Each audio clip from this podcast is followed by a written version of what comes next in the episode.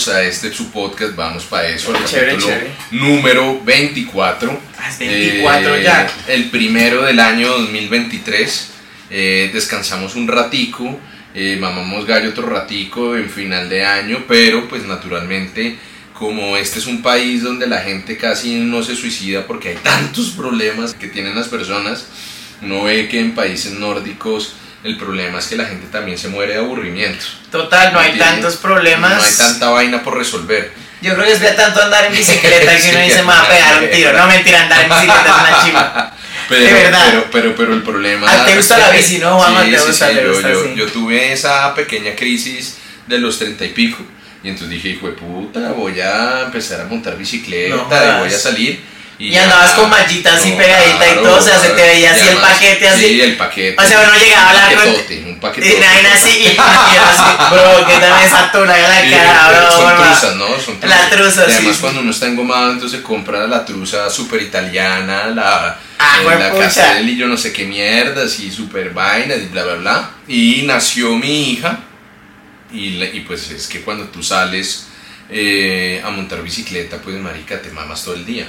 Totalmente. Y, y pues ya era imposible, casi incompatible irme un fin de semana y dejar a mi esposa sola al cuidado de algo tan exigente como es un bebé y un recién nacido, entonces nada que hacer. Me tocó dejarlo, ahora la estoy usando de vez en cuando para moverme en Bogotá, pero, Ok. pero, pero, pero créeme un poquito la gomita. Chévere, Señores, hoy tenemos temitas.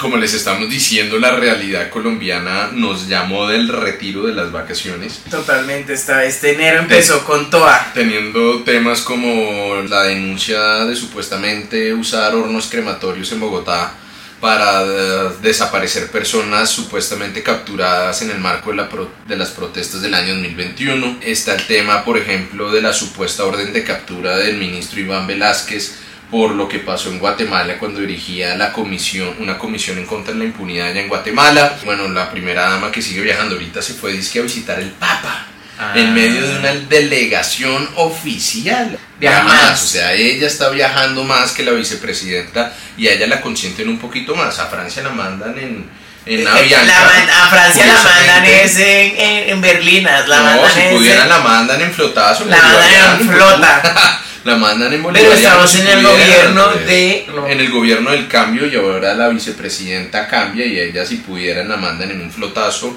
a sus lugares. E incluso con un tema muy particular y es que hace poquito en medio de, de un viaje que hizo en el Cauca encontraron explosivos en el camino y toda la Sí, vaina. sí. O sea, ya, pero claro, no, ella la mandan allá a- a- eh, viajando en carro, pero la primera dama sí necesita el avión presidencial o los aviones de la Fuerza Aérea para moverse y a ella le dan una delegación diplomática para que vaya y le lleve una medallita al Papa, ¿no?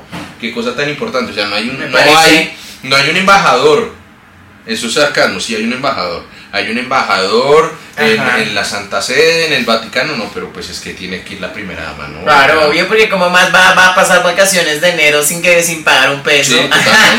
No, ella supuestamente se pagó los viajes, pero sí le pagan unos viáticos, ¿no? Esos Ajá. viáticos son importantes para ella porque ella necesita viajar y nosotros no podemos enviar un me- una mejor cara, un mejor rostro a representar a todos los colombianos que la primera dama, ¿no? Y voy a decir Es que- una cosa, o sea, estamos en un país laico donde realmente no hay una religión y donde no deberíamos patrocinar viajes al Papa, o sea, el Papa me Total. chupa un huevo. Sí, O sea, yo no, yo no soy católico, no me interesa porque yo tengo que pagar por un viaje a visitar un papa, un, país- un país que es así de chiquito. Entonces vamos a visitar, vamos a visitar al man, vamos a visitar al presidente de Andorra. sí, sí, ¿Sí no? Y Vamos a además- visitar al presidente de Andorra, y vamos- además, Vamos a visitar al papa negro de los satánicos No, también. no, y además entonces, entonces si, si existiera un Estado, por, porque independientemente de que la iglesia ya esté en decadencia, y que existiera el Estado satánico de, de Belcebú, una joda, y allá está el Papa, el Papa satánico, entonces, eh, entonces no, pues eh, allá hay un ber- una berraca delegación diplomática para que haga en ese tipo de maricadas, llevar una hijo de puta medallita. No, ¿y cuánto nos costó? ¿Cuánto nos costó traer al Papa?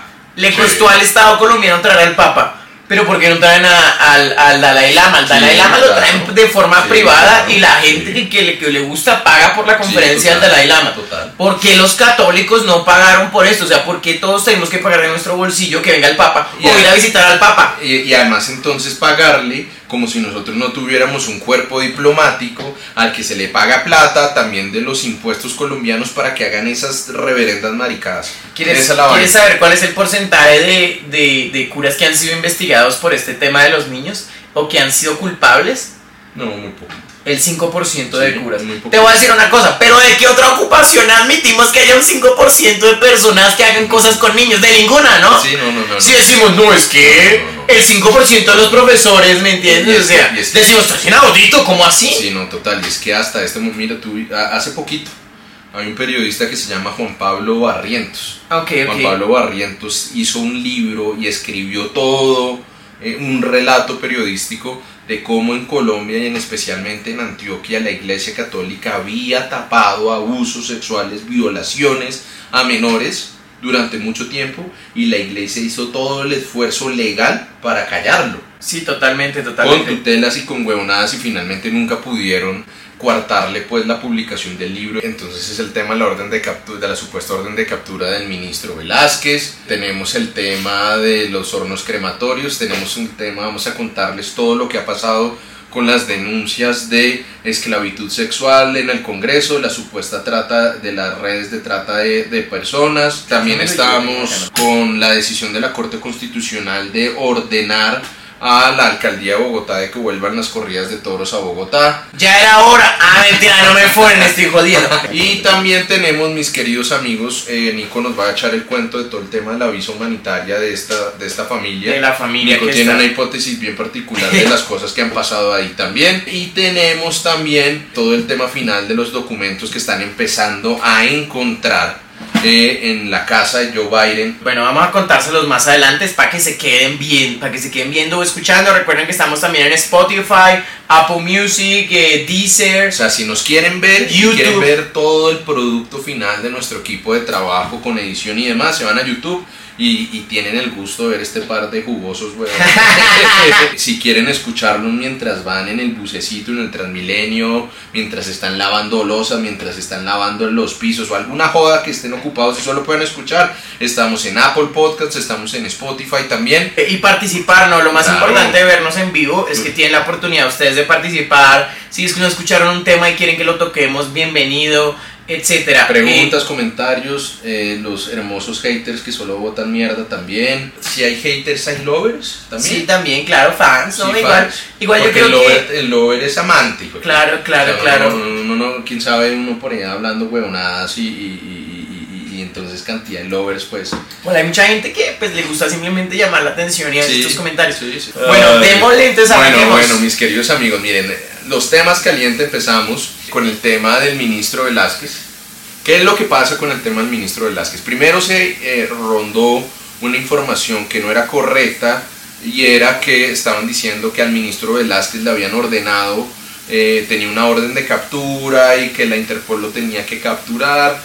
Muchos también como difundidos por, por, por los tuiteros de derecha y una cantidad de gente, y es falso. Ya la Fiscalía General de Guatemala dijo que él no tenía orden de captura.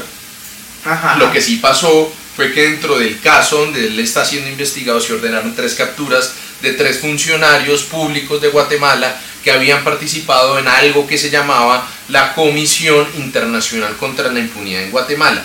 ¿Por qué entra Velázquez ahí, el ministro hoy de Defensa? Porque él presidió durante cuatro años esa comisión y pues lo que hizo con muchos críticos, con, muchos, con muchas personas que lo apoyaron, era eh, atacar muchos casos de corrupción en, la, en Guatemala. Uno de estos casos era... eh, Odebrecht, ¿listo? Bueno, vamos a poner en contexto para la gente que pues está un poquito caída del zarzo. Hagamos un pequeño resumen. Miren, Odebrecht, Odere- Odebrecht o como ustedes le quieran decir, era, es una firma, una empresa de construcción, de desarrollo de infraestructura brasileña.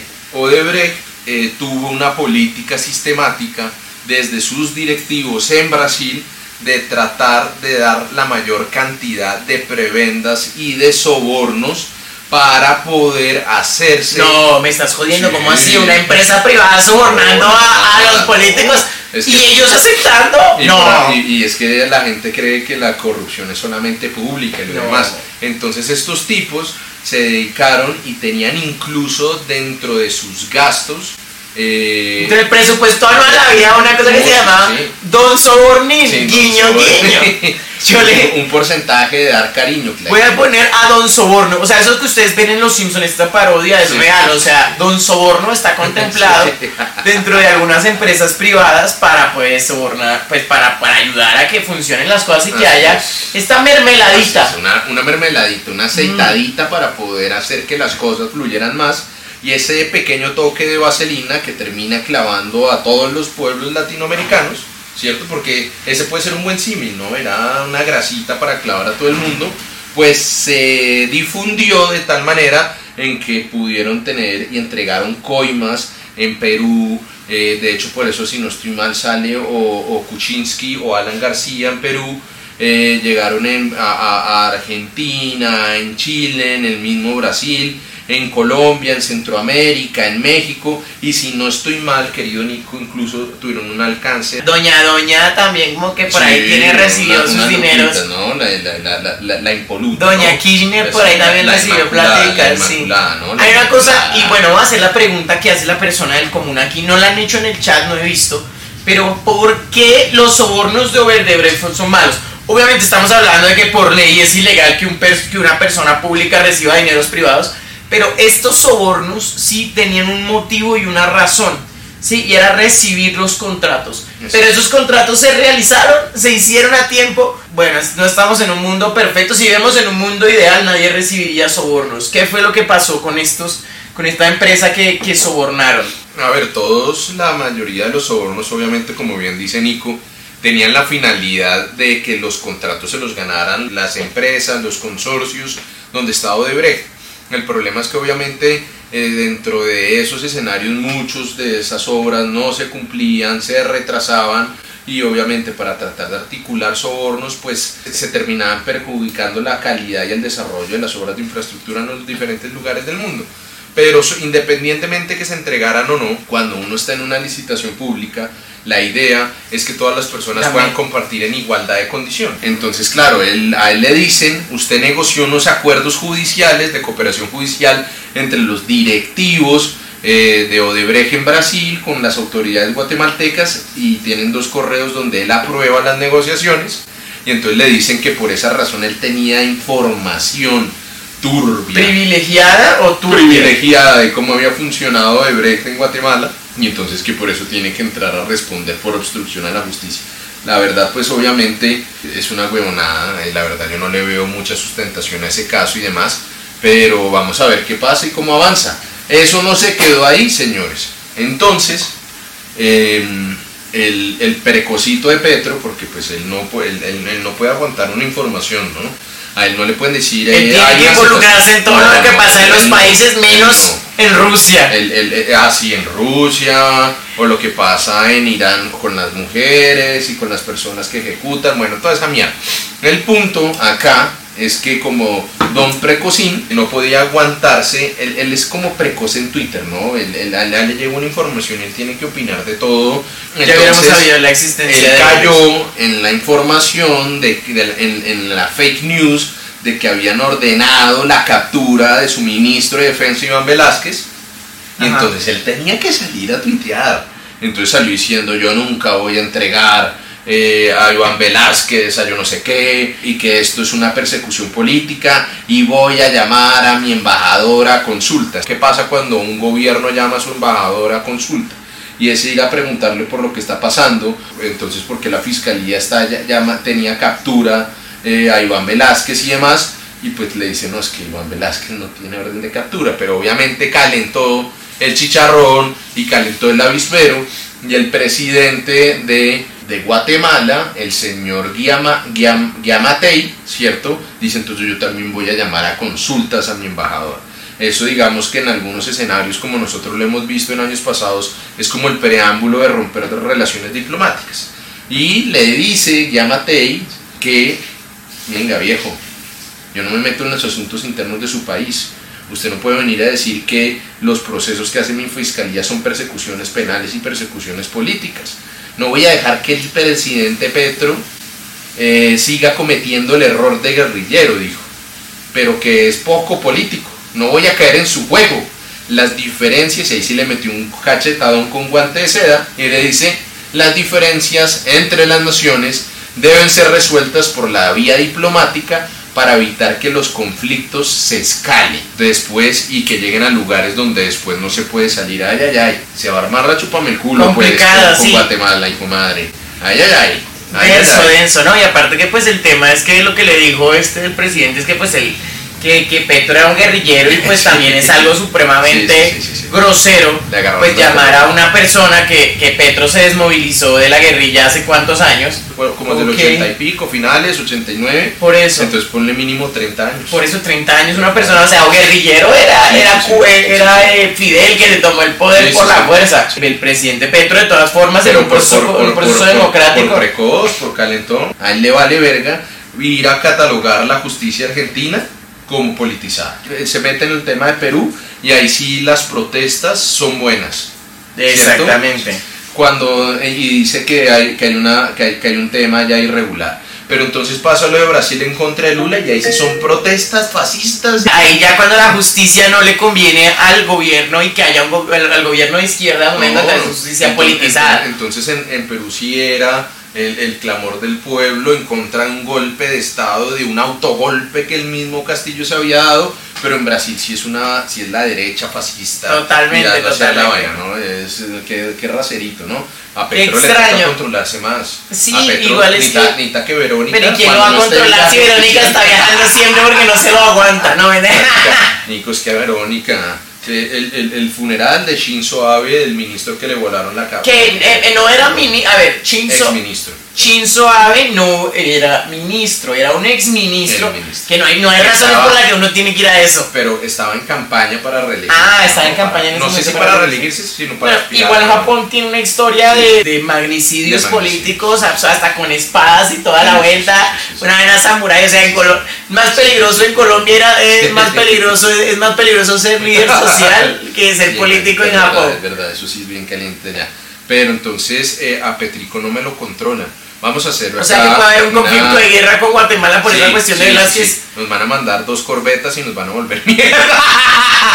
Sí, porque no tenemos y se, va, y se va a meter Nicaragua y ahí sí se va- nos van a robar San Andrés. Y aparte que no tenemos acá, no tenemos aviones, tenemos cuántos efectivos, tenemos como sí, sí. 200 mil efectivos. tenemos un ejército fuerte, pero pues Hay bases militares americanas, pero no, en verdad de, no. de- de pronto Cafí, el Cafí no nos llega hasta Guatemala. No, el cafir, bueno, no sé si viste el problema que hubo con los cafirs y no, No, se compraron. no se compraron. Después de nuestras denuncias muy serias acá en el podcast que fueron oídas por la presidencia de la Ajá. República, no los compraron. Realmente no se compraron era porque nadie nos los quería vender.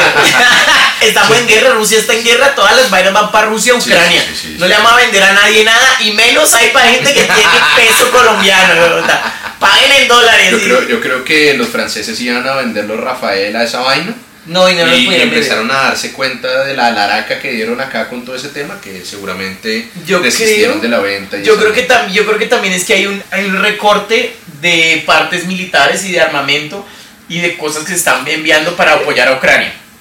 es cierto. Entonces es creería yo que no solamente apoyar a Ucrania, sino también hay gente vendiendo. Sí, Tú sabes que claro, hay un total. negocio de armas eh, eh, oscuro. Ese es el Y ese negocio- Ese es, el, ese es el mercado, ese es el negocio ilegal que más plata da en El negocio ilegal de las armas es absurdo. Es lo que más ve- vende más que el narcotráfico, que la trata de personas, que, la tra- que el tráfico de fauna silvestre, el tráfico de armas es lo que más da. Totalmente. Entonces creo que la, la, la vaina de vender estos, estos aviones a un país que queda por allá en, en Latinoamérica, una vaina que es como el Congo, Que entre el tapón del Darién y el Amazonas. entre el tapón de una y dice, estos idiotas van a desarmar eso y se lo venden a Rusia. Que no, o sea, no estoy diciendo que Rusia, Rusia tiene sus propios aviones que son estos los eh, Los Sukhoi. los Sukhoi, que pero igual de ahorita culo está de culo de aviones, ¿ah? bueno, no. No, Ah, sea- Sukhoi tiene un problema, o sea, eran muy buenos aviones Es que- hace un es que- tiempo. es que el asiento pica el culo. Exacto, no, y es que eran, eran muy buenos aviones hace un tiempo. Lo que pasa es que están quedados tecnológicamente. Llevan un año, ahorita en febrero se cumple un año intentar invadir un país así de chiquito que queda al lado. Sí, sí, sí. Sí, Bueno, entonces. Ucrania no es que sea tan chiquito, es que Rusia es gigante. Bueno, Rusia es muy grande, es verdad, pero, tienes razón. pero, pero, pero sí, no, no, no, es que ellos pensaban que eso era una cuestión de tres meses. Sí, no, no, no, muy jodido. Y aparte también ahorita hay un problema y es que muchos adultos y muchas personas de 18 años están yéndose de Rusia Sí. porque están metiendo a todo el mundo en el ejército.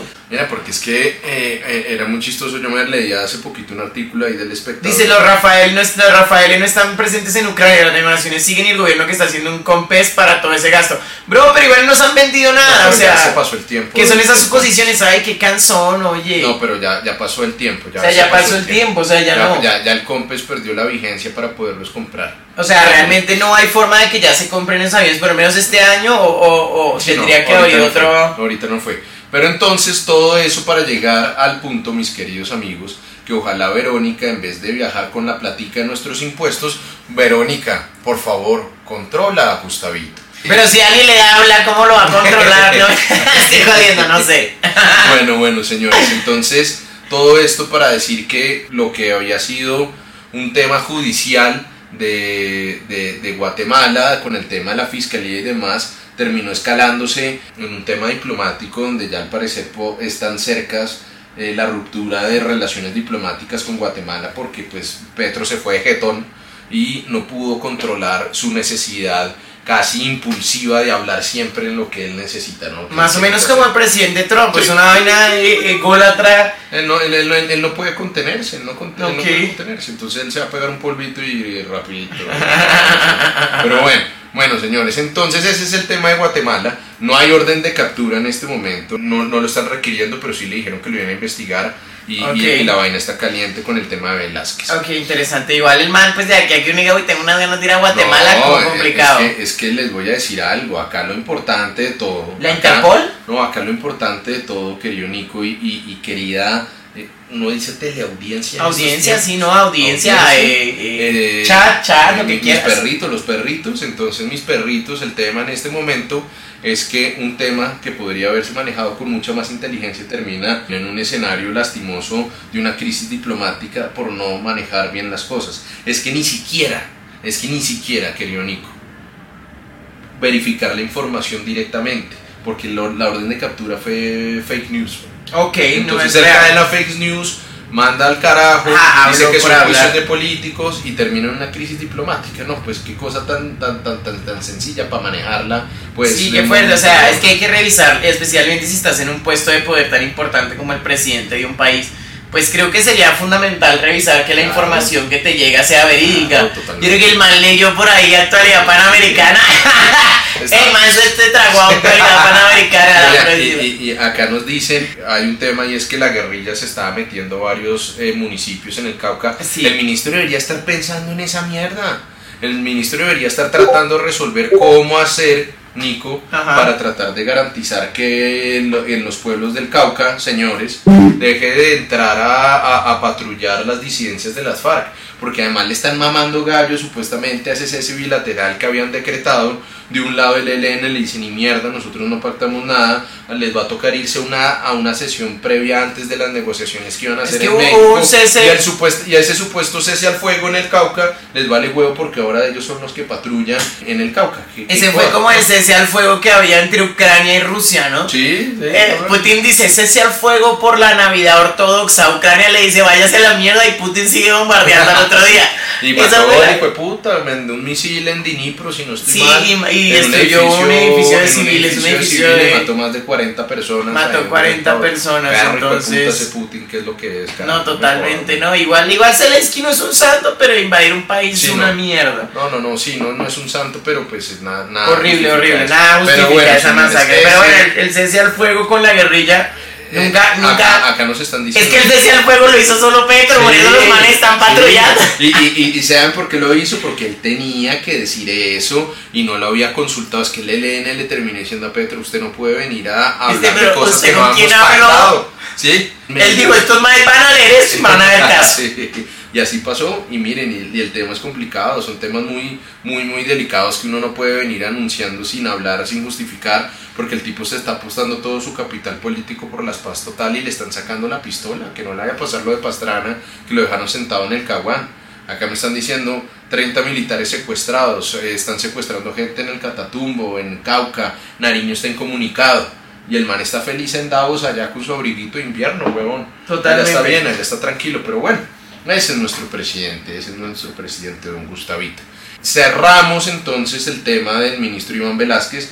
No sé si, Nico, que respondamos dos o tres preguntas para poder cerrar este tema por acá. De una, si tienen aquí Eh, preguntas. en. Vivo en Chile y no he visto muchas noticias sobre lo que pasa en el desempleo en Colombia, pero cómo ha sido el desempeño en lo que lleva Petro, brother, ¿no tienes un no tienes no tienes Google? Mira, el tema, O sea, igual es que hay una crisis mundial, o sea, hay un montón de cosas, ¿me entiendes? miren, pero el tema, el tema del desempleo ha tenido buenas es que estoy en Chile, ¿cómo estará el desempleo? Pues marca porque no estás acá entonces, ¿sí o no? ¿Qué estás haciendo allá? La pregunta se ¿Qué estás responde sola, ¿sí o no? ¿Qué estás haciendo allá? No, yo, yo vivo en Estados Unidos, me vine con toda mi familia, crucé el tapón del Darín, ¿cómo están las vainas en Colombia?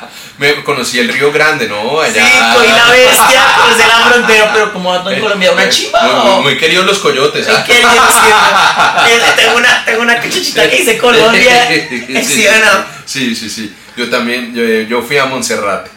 El Sí, rodadero, rodadero. exactamente. Bueno, bueno, no mamando gallo. Ustedes saben que es mamando gallo. ¿Qué opinan del tema de las niñas embarazadas por temas del soldado? Yo creo que Sebastián está hablando del tema de violencia sexual, en el Guaviare. Para contarles rápidamente, en el Guaviare eh, el tema de los delitos sexuales están disparados porque lastimosamente las comunidades indígenas están muy, muy, muy eh, deprimidas, no tienen casi oportunidades Ajá. y al parecer lo que está pasando es que eh, tratan de violan a las niñas y a los niños ofreciéndoles a cambio comida o boxe. Entonces pues el problema está grande. eh, esa tan juiciosa y, nuestra querida Concepción Mariconcha Baracaldo, que es la directora del ICBF, que tenía como mérito ser la vecina fiel del presidente y de nuestra querida Verónica, al parecer está liderando el asunto. Solamente cuando se hizo viral a través de la W un informe y una nota de prensa que habían hecho en Univisión sobre las barbaridades sexuales que estaban pasando allá. La opinión es que ojalá se llegue hasta el final de esta situación. Eh, los principales responsables, según las primeras indagaciones, son militares extranjeros y militares colombianos. Ok. Habrá que ver qué pasa con, el, con, con la inmunidad diplomática que tienen los militares gringos. Eh, Todos los militares gringos tienen inmunidad diplomática aquí en Colombia. algunos tienen inmunidad. Ojalá se llegue hasta el fondo de esta situación porque es absolutamente lamentable. Soy suboficial en uso de buen retiro. Alcancé a ver a niñas de 12 años con meses de embarazo. Ay, Dios santo. ¿Saben qué es otra cosa? Eh, hace poquito veía las cifras del DANI. Entre el 2021 y el 2022 pasamos de 9 embarazos en niñas de 10 años a 79. Y frente a esas niñas sí nadie dice nada, ¿no? Entonces la gente quiere que tengan los hijos y que ella determine y se joda el resto de toda su vida. No, y me parece que- y aparte que se puede todas morir. las opciones. O sea, se puede morir Cualquier embarazo. embarazo de una niña menor de 14 años para la ley es violación, punto final.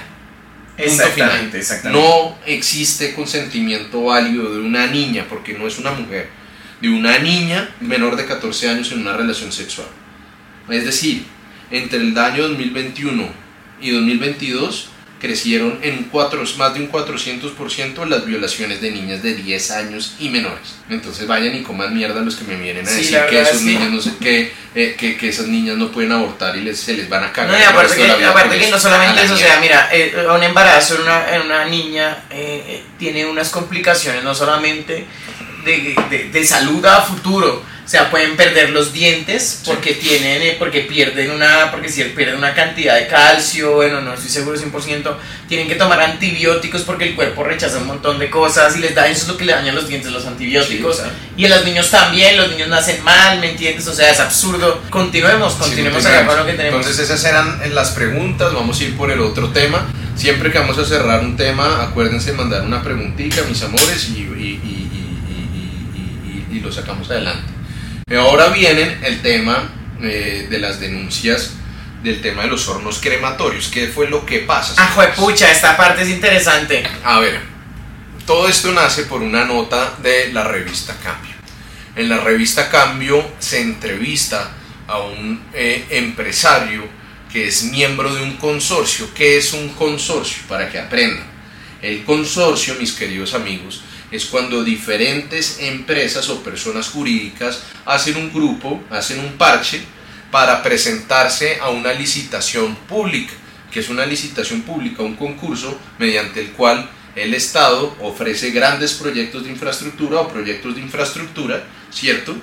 Para que un grupo de personas lo desarrolle. Ahí es donde entra la corrupción y toda la mierda y demás. Ahí donde se le da la coima al que, el que entrega las licitaciones para que te toque a ti el contrato de, de 16 mil millones y da él un millón, mil, 1.600 millones al, a la persona que toque. 1.600 millones, 1.500 millones era la principal denuncia que hacía un señor Felipe Venegas, en cambio, diciendo que le había entregado 1.500 millones de pesos a la directora de la UESP, la, una, la exdirectora eh, de apellido Camacho, ¿cierto? Para que le entregara a su consorcio la administración de los cementerios distritales, es decir, el cementerio central donde hacen esos paseitos y esa mierda y todo eso por las noches.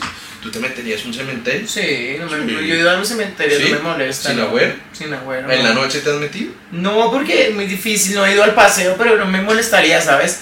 Siento que es más que todo como eso, es una... Es una de sugestión. Me parece esto chévere y pues lo que te digo, 100% sugestionable, lo mismo que cuando te metes a una casa abandonada. Ponle luz a esa vaina. Bueno. Y una pie y una y ya, y ya te deja de dar miedo, es más. Sería, sería bueno hacerlo, ¿no? Sí, y, yo me, yo me cago un poquito al susto, pero con media de guaro le hago para. Epa, esa es. Con media de guaro. Media o bueno, No, no, una botellita. una botellita, no, no crees nada. no crees nada. Bueno, pero entonces le entregan, le entregan esta vaina al Entonces ella dice, incluso el empresario dice que entregó la coima de 1.500 millones de pesos en el Hotel Tequendama en el Loma del segundo piso. Hijo de pucha. y Pero- que comieron eh, paisito con sí, paisito y la vieja de la web se pidió. y la- y ella no endulzaba con azúcar, Sí, sino no este con panela. Con panela, sí. Y mandó unos detalles que uno dice, vea, pues, esta que es. Pero, pero entonces, pero entonces, Nico, Y ¿qué las dio en una bolsa de basura. eh, Y la contaron sí. y con video, pero no pasa ni mierda.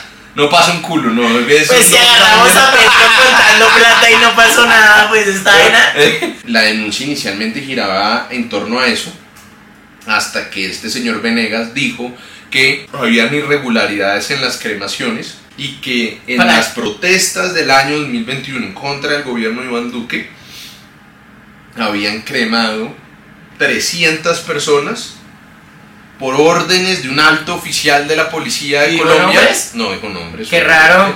Y además que eso se había hecho de una manera dolosa para desaparecerlos. Ok. Obviamente es una denuncia exageradamente delicada, ¿cierto? Es una denuncia muy compleja, pero obviamente al ser un escenario tan, tan, tan, tan, tan, tan, tan complejo, pues la alcaldesa mayor de Bogotá... Seguro que no los cremaron y no los volvieron gestores de paz.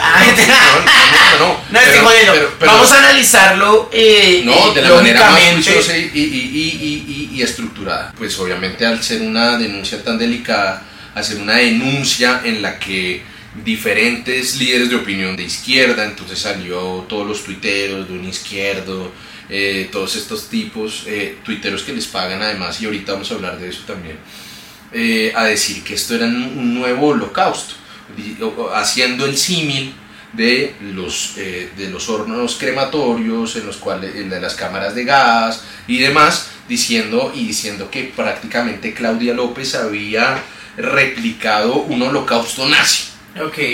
porque obviamente pues, le están ligando toda esta responsabilidad a Claudia López. eh, a su secretario de gobierno, a la Policía Metropolitana de Bogotá. Bueno, vamos a hacer un símil, digamos, con lo que pasó en México, que fueron eh, 70 estudiantes más o menos Sí, desaparecidos. 70, 70, 70. Pero hagamos otro símil, vámonos a algo colombiano.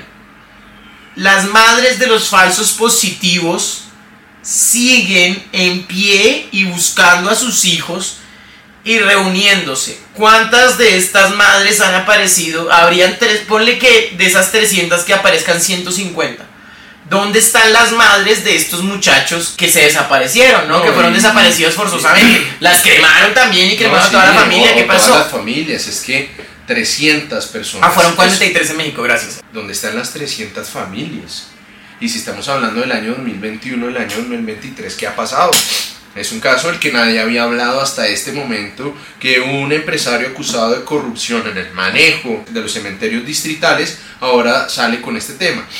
Lo capitalizan los di- diferentes personas para atacar a Claudia López. Entonces Claudia López, que no es de mis afectos, pero pues acá nosotros no estamos ni para lavar ni para lamberle a nadie, ¿cierto? Dice, mire, es absolutamente falso que se hayan desaparecido personas en Bogotá. Todas las personas que en el marco de las protestas del Bueno. año 2021 fueron reportadas como desaparecidas, durante varios días pudieron durarlo o estaban en estaciones de policías o en CAI o en Parranda o en alguna mierda, pero aparecieron. Sí, aparecieron, Entonces, y, y- y- y entrega un listado, entrega un informe preliminar de la Comisión Interamericana de Derechos Humanos donde dicen que no hubo desaparecidos la Fiscalía General de la Nación e incluso me acuerdo que ella misma había pedido una relatoría de la ONU para que vinieran acá a verificar esa situación. Entonces, ese tema está muy complicado. Tal vez sea una cortina de humo porque una persona que está sindicada por un mal manejo de un consorcio. Ah, sí. Que el tipo tenga algún escándalo por ahí. y, le- y porque puede, pues, y puede que le estén dando mucho bombo a un tipo que quería generar esa cortina de humo porque le, se la van a clavar hasta el yeyuno, weón. Totalmente. Pero el problema, el problema hoy es que ya la, ya, ya, la, ya la alcaldía de Bogotá dijo que iba a denunciar por calumnia por este tema, obviamente, y tiene toda la razón para hacerlo, eh, y que aprovechen rápido porque en la reforma de la justicia penal la calumnia va a dejar de existir también. Ok. Y, eh, y bueno, lo que les dije, entonces eh, ese es el tema ahorita y ya renunció la directora, al parecer ese sí va a ser un caso de corrupción de esta administración y demás. Eh, Aparecieron Sí. en las votaciones los pelados. no, no, no, es que, es que son, de, Votando son- allá. son acusaciones muy complejas y que, tampoco, y que uno tiene que también manejar con absoluta rigurosidad. Ese es el tema que, que- y, y esas son las denuncias que hay en este momento sobre temas de, de corrupción y el tema de los hornos crematorios. Acá me están diciendo, puede que estén tratando de utilizar esto porque como ya se vienen elecciones territoriales, en octubre de este año, si no estoy mal, hay elecciones, pues el Pactico Histórico está moviendo a sus tuiteritos. Y si quiere, respondamos si quieren, ¿tú quieres decir algo sobre eso, Nico? Pues no, yo considero que igual cada vez que ustedes vean un influenciador político, así como los hay de derecha, como estaba el señor Miguel Miguel Jo- Po- Polo Polo, eh, como los hay de derecha, también los hay de... Y hay granjas de voz de derecha, hay granjas de voz de izquierda, hay influenciadores que no dicen que les está pagando el gobierno cuando realmente el gobierno sí les está pagando. Deberían poner publicidad política pagada Pues, y es lo que les ha hecho perder una cantidad mira, de mira. credibilidad a ellos. Ahorita hay un problema, el problema lo titulan en la bodega petrista, ¿no? Entonces, ustedes saben qué es lo que está pasando allá en un padre hijo de puta, porque, a ver, siempre han existido unos youtubers y unos tuiteros, unos creadores de contenido que eh, se han identificado con el petrismo y apoyaron abiertamente al petrismo. Sí, lo llevaron en un bus y le, y le dieron una mochila en un OMA llena de plata. No, mentira, no, no. Lo llevaron al concierto de Daddy Yankee. Lo- lo- Daniel Quinterito los ama, ¿no? Además Ujú. que curiosamente siempre se Hay correlacionan una cosa que yo unas quiero- publicaciones muy sinceras, Ajá. muy honestas, alabando a, a, a Napoleoncito. Quisiera hacer una cosa acá, Juan Daniel Oviedo, Gustavo Bolívar como alcalde de Bogotá. Te voy a decir una cosa, o sea, Gustavo Bolívar, ¿cómo vas a votar por alguien que dejó el Congreso? Porque no, es que gano más plata haciendo novelas, vemos. O sea, piénsalo, el día de mañana dice, no, es que ser alcalde no me funcionó porque no, me da plata. Nico, y es que perdón, el tipo, no, que el tipo es- lideró una lista al Congreso, además una lista cerrada, una lista en la cual era la cabeza, mucha gente votó por él y es una, un absoluto engaño que ni siquiera ser después de la mitad, como a No, después de la mitad no termina el Sí, periodo. termine el periodo, termine. Es que no me alcanza. Pero, pero el man se hizo elegir. Ey, pero me da risa. entonces nos meten el paquete. Ahora sí la lista cerrada es buena. ¿no? Ahora sí es buena. Ahora sí. Cuando el uribismo mandó lista cerrada y fue la fuerza política más importante del país por todos los votos que arrastró Uribe, Uribe sí terminó el periodo, ¿no? Sí, terminó. No, no lo terminó hasta que la corte lo empezó a joder. Pues la corte Pero- bueno, eso tiene sentido, no dice marica. O sea, yo no, o sea, es supremamente ruin y miserable, ¿me entiendes? Pero pues es una abogada Y- técnica. Y entra un paquete, entra un paquete, quién sabe quién entra. No, por ¿Quién iba a votar por la Carrascal, por ejemplo, en el pacto histórico? Entran de añadidura una cantidad de personas que no tienen ningún tipo de mérito. Las listas cerradas funcionan donde tú tienes una democracia fuerte de partidos, donde, tú, donde hay una identidad, donde los partidos tienen una hijueputa ideario. Pero es que vas a votar por una lista cerrada del conservador que apoyan al primer presidente abiertamente de izquierda. Solo para cerrar eso, Dime. entonces ahora va a quedar súper poderoso eh, eh, eh, Gaviria y curiosamente con esta reforma de Petro las casas políticas tradicionales son las que van a salir más fortalecidas porque ellas son las que son los dueños de los partidos, y puta. Totalmente. Ellos son los que le van a dar la bendición y el aval para que para determinar qué persona es digna de llevar las banderas del liberalismo, de, la, de los conservadores y de todos esos partidos de mierda que no tienen ningún tipo de identidad política y no tienen principios. Totalmente, no, y tenemos también, hagamos una, hagamos una vaina acá, es que Gustavo Bolívar primero votó para que no lo subieran el salario a los congresistas. Sí. Y luego dijo, no, es que a mí no me alcanza esta mierda, nos vemos, yo No, gano sí, más plata. Suerte, suerte. Como, como el señor Ahmed Scaf, que bueno, no creo que lo vuelvan a contratar en ninguna novela, así que eh, de pronto lo contrata Sí, Gustavo sí. Bolívar y renuncia. bueno, ya vamos para eso, ya vamos pero, para eso. pero miren, eh, cuando, re- cuando renuncia Gustavo Bolívar, eh, uno de los primeros en criticarlo es Ahmed Es- Escaf. Ah, Ahmed. Ahmed Al-. Eh, te- tiene que salir con una Con- leve con la flema. protuberancia. Ahmed, Ahmed. Ahmed. Ahmed, así Escaf. como dice Ahmed el terrorista, el, Ah, el sí. de la marioneta. De ah, no, Ahmed, el. Ahmed el terrorista muerto de ¿Ustedes han Ahmed. visto esa vaina en YouTube? Pónganlo, Ahmed de, de terrorista. Es muy- Ahmed, Ahmed el terrorista muy, muerto es, muy es una marioneta demasiado Es muy buena. chistoso. O- Eso sí no está para tiempitos de corrección política. No, esas sí, es bien, es bien, es bien, es bien eh, raro, es bien chistoso. Pero bueno. Ahorita Ahmed Sí. empieza a preguntar que yo dónde trabajo. En YouTube voy, puta. empieza a preguntar, ¿dónde trabaja ese man? ¿Quién lo conoce? ¿Dónde vive? Ah, no demora. No, no, sí, pues. eh, Bueno, vamos, ya vamos a hablar de eso, sigamos con lo que continúa. Bueno, señores, entonces estamos en eso y eh, precisamente cuando Gustavo Bolívar renuncia al Senado, Ahmed eh, empieza y se, y, y se mete como una implosión en, en, vamos a decirlo, en las bodegas petristas que están eh, estructuradas pues por todos estos influenciadores que se encargan de esa vaina. Bueno, tenemos un informe de Rusia, un informe de Twitter que se filtraron unos documentos y unos mails donde se dice que hubo apoyo de Rusia para la campaña de Petro ¿Qué va? vía Twitter. Sí. O sea, que hubieron bots. Realmente el informe no dice que hubo apoyo, eh, apoyo a hashtags más que todo. Ok. Pero no es algo tal vez con lo que Petro contara, sino que tú sabes que pues, pues a Rusia le conviene que hayan gobiernos Claro. anti-yanquis, Más allá de una tendencia política que sean anti, anti anti-estadounidenses en, en Latinoamérica. Entonces se dice que hubieron eh, eh, granjas de bots de, de parte de Rusia. Pero les voy a decir algo.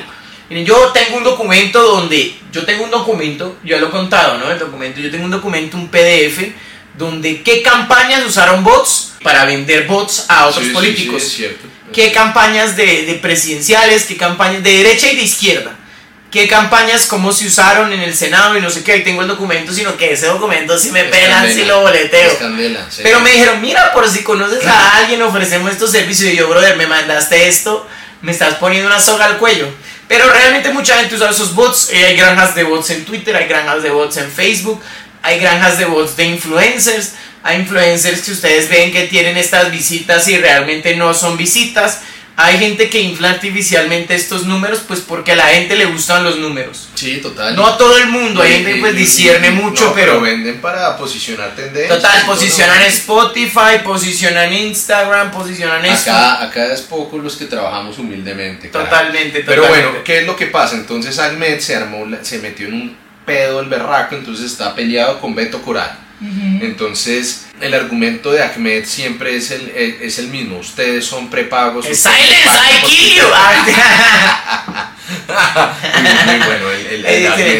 argumento es que ellos son influencers pagados por el gobierno.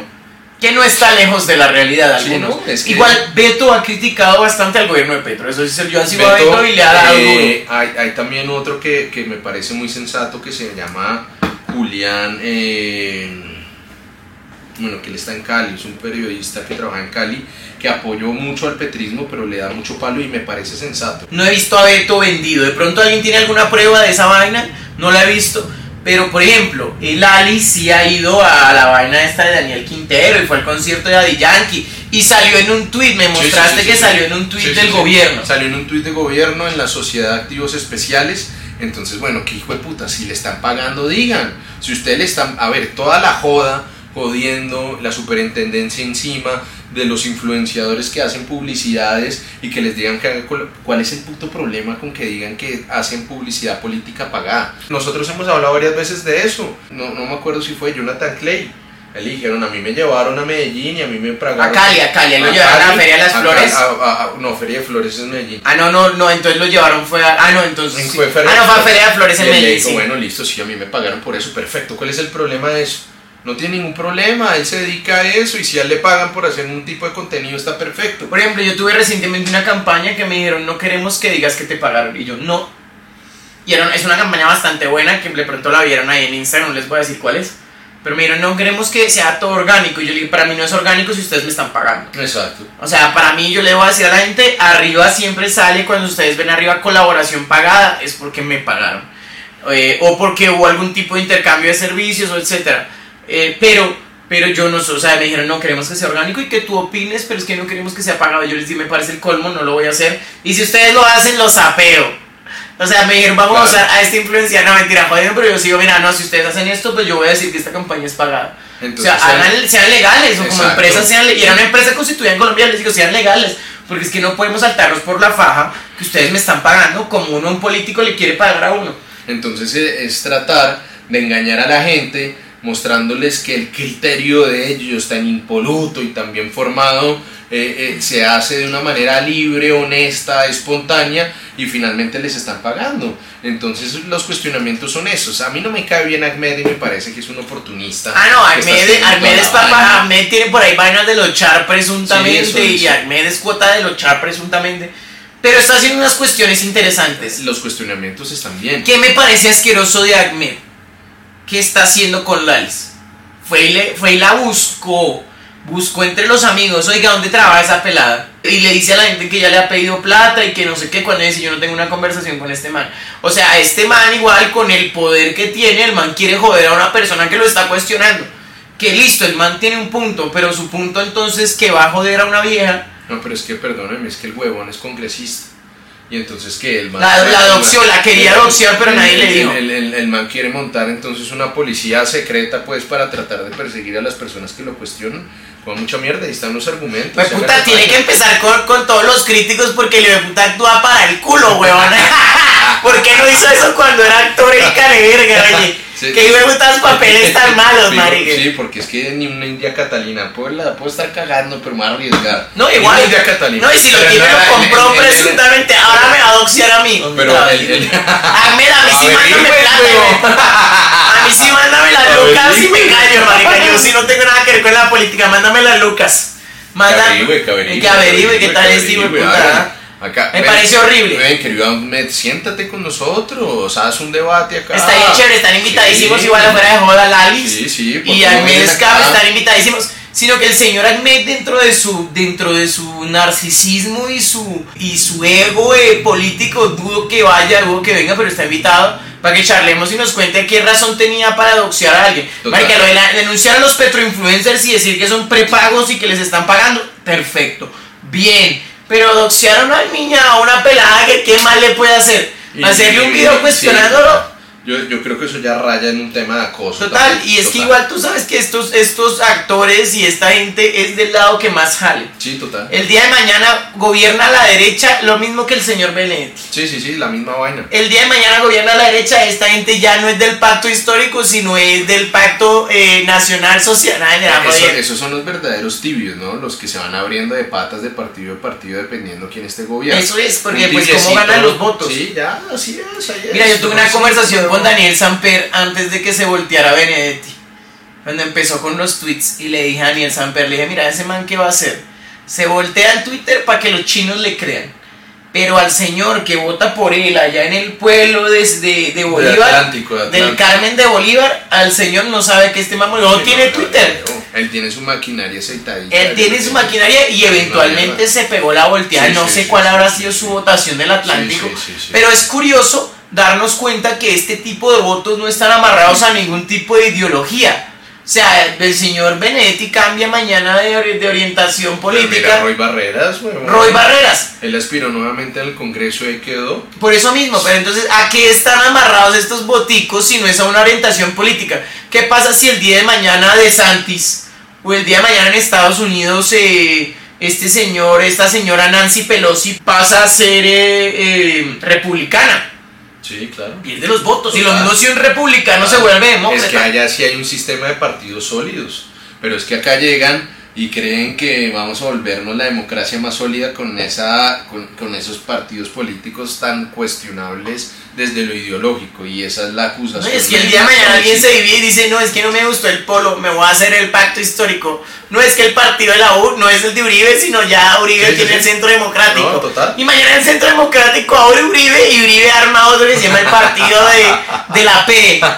¿Sí o no? Porque es que aquí ya nos vale, aquí el cualquier hijo de puta con votos va a ir armas y vota partido nos vale ver. Aquí no hay ningún tipo, ya la gente, muy poca gente vota conservador pero o vota ahora, liberal. Pero ahora no, no, no, es que es la reforma política de, pre, de Petro. Ah, bueno, y tenemos esta vaina de la, de la lista cerrada que me parece algo inmundo. La vamos a aceptar. Esa es la situación, mis señores. y Polo Polo se, la, se pasa a la UP. sí. Polo Polo no demora estar en el pacto histórico. ¡Ay, el partido Polo Polo es del pacto! Sí, sí, sí. El partido Polo Polo es de gobierno, Yo ¿no? estar allá mordiéndose un codo Polo Polo. Imagínate, la, la peor posición es Polo Polo. ¿Qué clase de vaina es esta? Ay, Dios mío. Bueno, esa es nuestra realidad política, ¿no? Un circo terrible, una payasada completa. Eh, pero bueno, eso es en lo que estamos, señores. Chévere, Eh, tenemos algo aquí de Gustavo Bolívar, hablando de Gustavo Bolívar y de que si podría ser alcalde alguien que renuncia a ser senador por Lucas. No, no. O No, sea, va a ser alcalde porque lo mismo que hizo el doctor, va a ser Bolívar, va a ser lo mismo que hizo el doctor, eh, el, el doctor Rodolfo. Digo, no, me toca en la gobernación porque allá sí están las locas. Ah, claramente. no, jodiendo, jodiendo con Gustavo No, no, o sea, pero, pero- Gustavo también algún día debería sentarse. Es que vamos a empezar a traer gente a ver quién se Chévere, mide chévere, chévere. a que la cuestionen con respeto, pero hijo de puta, que la cuestionen. weón. ¿Qué tal el alza de los peajes en Antioquia? Lleva preguntando este man un montón de tiempo. Miren, el tema de los peajes es puro puto populismo. Es puro puto populismo. ¿Por qué? Primero, el ministro de Transporte engaña a la gente, engaña a la gente cuando viene y le dice que los peajes de los privados no van a subir. No hay peajes de privados en Colombia. Todo eso funciona en algo que se llama una concesión. Se le da a es una el Estado. privada. Exacto. Yo le digo, miren, yo no tengo la plata, no tengo el tiempo, no tengo la experiencia, me rompe las pelotas que tengo un Estado tan corrupto. Le voy a decir a un privado, usted desarrolle ese proyecto de infraestructura y yo le doy la posibilidad que usted lo explote económicamente para que recupere su inversión y para que se haga unas luquitas. Normalmente las concesiones se dan a 30 años Ajá. pero la concesión no implica que el privado se haga dueño de la puta carretera, del puente ni del túnel. No, no pasa eso.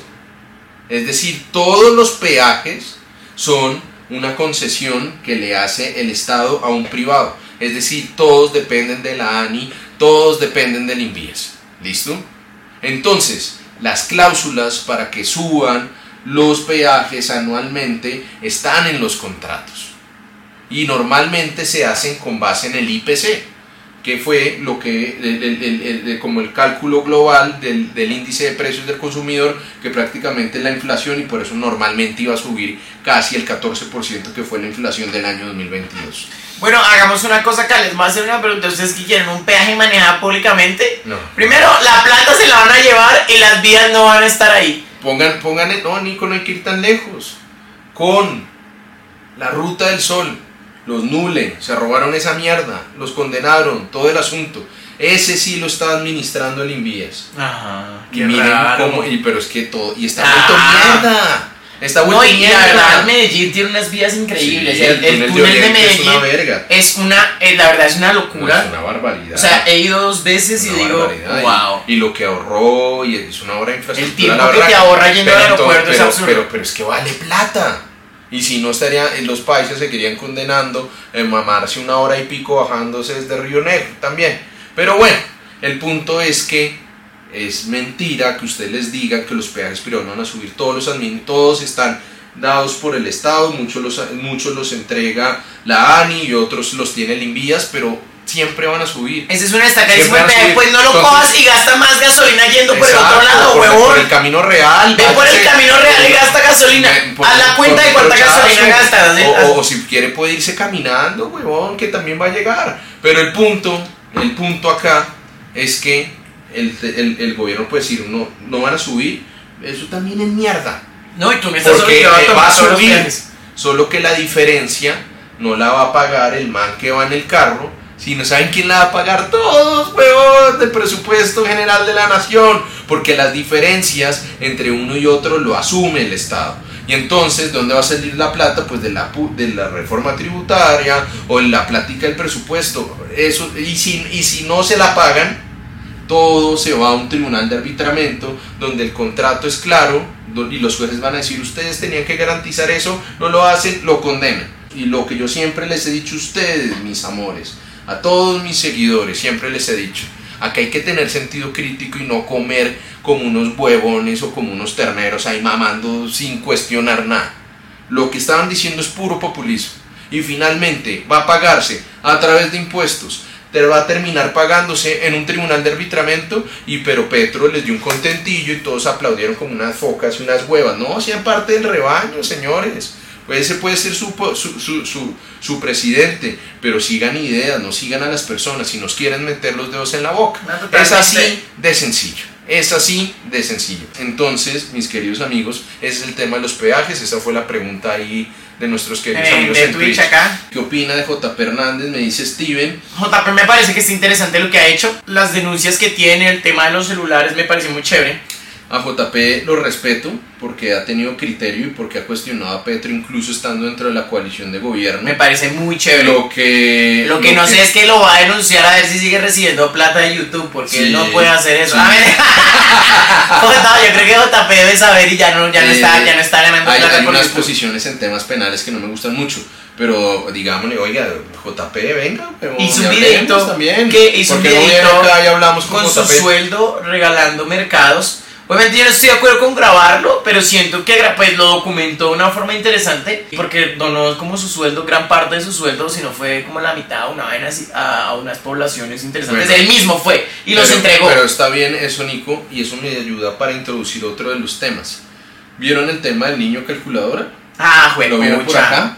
Nico tiene una visión y quiero que lo escuchen sobre ese tema. Bueno, el niño calculadora, les voy a mostrar acá el niño calculadora es un video que se hizo viral en estos días, como todos estos videos que la gente comparte. El niño calculadora, vamos a verlo acá rápidamente. Eh, el niño calculadora video, mira.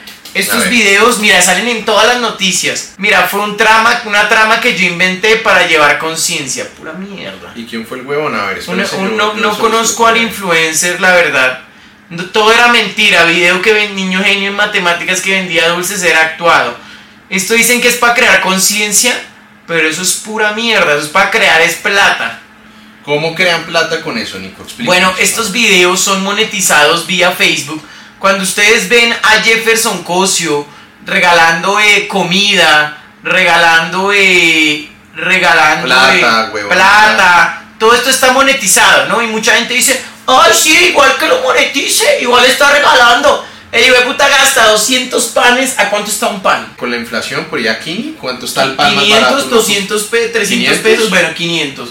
200 panes por 500 pesos, mira. Son 100 mil pesos en pan. 100 mil pesos en pan. Y en agua. Un millón de pesos en pan. Pongamos un millón de que pesos sea en pan. y que sea el, el, baguette más rico. Exacto. El man llega, regala estos panes. Ponle que en el video se gasta 300 mil, 500 mil pesos con la agua de panela y el man se gana 15 mil dólares con esto, grabándole la cara a la gente, haciendo esta pornomiseria, esta miserableza. Este video de este niño es exactamente eso. Mira, vamos a verlo acá, mira. El niño se supone que es un niño genio que vende dulces. Ese pelado, esa, manera tan curiosa de vender, ¿cierto? Le está como haciendo preguntas matemáticas y la gente le responde. Una mierda, ¿no? Todo es falso, todo es actuado. El niño no es mal como el del medio. Vendo cositas para ayudar a mi familia, porque mi papá se fue al cielo y pues mi mamá está muy, muy enferma. Esto es actuado, ustedes ven estos efectos, esta mierda, todo esto es falso. ¿Qué hacen esta gente mugrosa y repugnante? lo que te digo, bueno, voy a quitarlo acá porque no me gusta darle protagonismo a esto. Esta gente con las visitas se ganan alrededor de ponle unos 400, 500, 600 o puede que más millones de pesos. Porque desafortunadamente en Colombia nos encanta ver a la gente como la EPA Colombia. Ay, la EPA está regalando hamburguesas tan linda ella monetiza toda esa mierda, ¿me entiendes? ¿Qué pasa? Que esto, este tipo de cosas las hace Cosio, las explota toda esta gente. Uy, hicimos un sancocho para la gente pobre, uy. ¿Por qué nunca los ves haciendo una fundación? Y las fundaciones también para mí son otra cosa rara, pero lo que te digo, ¿por qué inventan que van a hacer una fundación y nunca la hacen? ¿Por qué siempre dicen que van a hacer esto y no lo hacen? Porque todo es una pantomima para lavar la imagen. Ay, se disfrazó de Papá Noel y llevó regalos a los niños pobres. Yo hice una recogida de regalos en un punto. Yo sí le dije a la gente, vengan, me traen regalito y lo toman. Yo se los entregué a los bomberos, los bomberos fueron y los entregaron conmigo. Pero yo nunca grabé esta situación. O sea, yo no me voy a aprovechar de una persona por una necesidad para yo generar visitas. Además que ya es muy común y yo sé que todos ustedes en Twitch, en, en Vigo y en TikTok está inundada las redes. El padre del niño está vivo. No por mucho. Con esa plata ya lo van a mandar a pelar. No, ya, seguramente, porque necesitan explotarlo más, pero el mañe, pero eh, entran y son millones de videos en YouTube y en Facebook que son los que más TikTok pagan. también. Y en TikTok también. Ustedes miren lo que hacen cuando salen gente ayudando personas y demás. Y en el Cuestionen. fondo es capitalizar, cuestionen, sí. Vamos a darle regalos. Ay, la más tan buena gente que fue, le, se- le regaló a niños pobres en el carro y le dio. Puta, eso lo pueden hacer en privado. ¿Cuál es la necesidad de grabarse? Es la necesidad de mostrar, vean, soy me- una buena persona, síganme.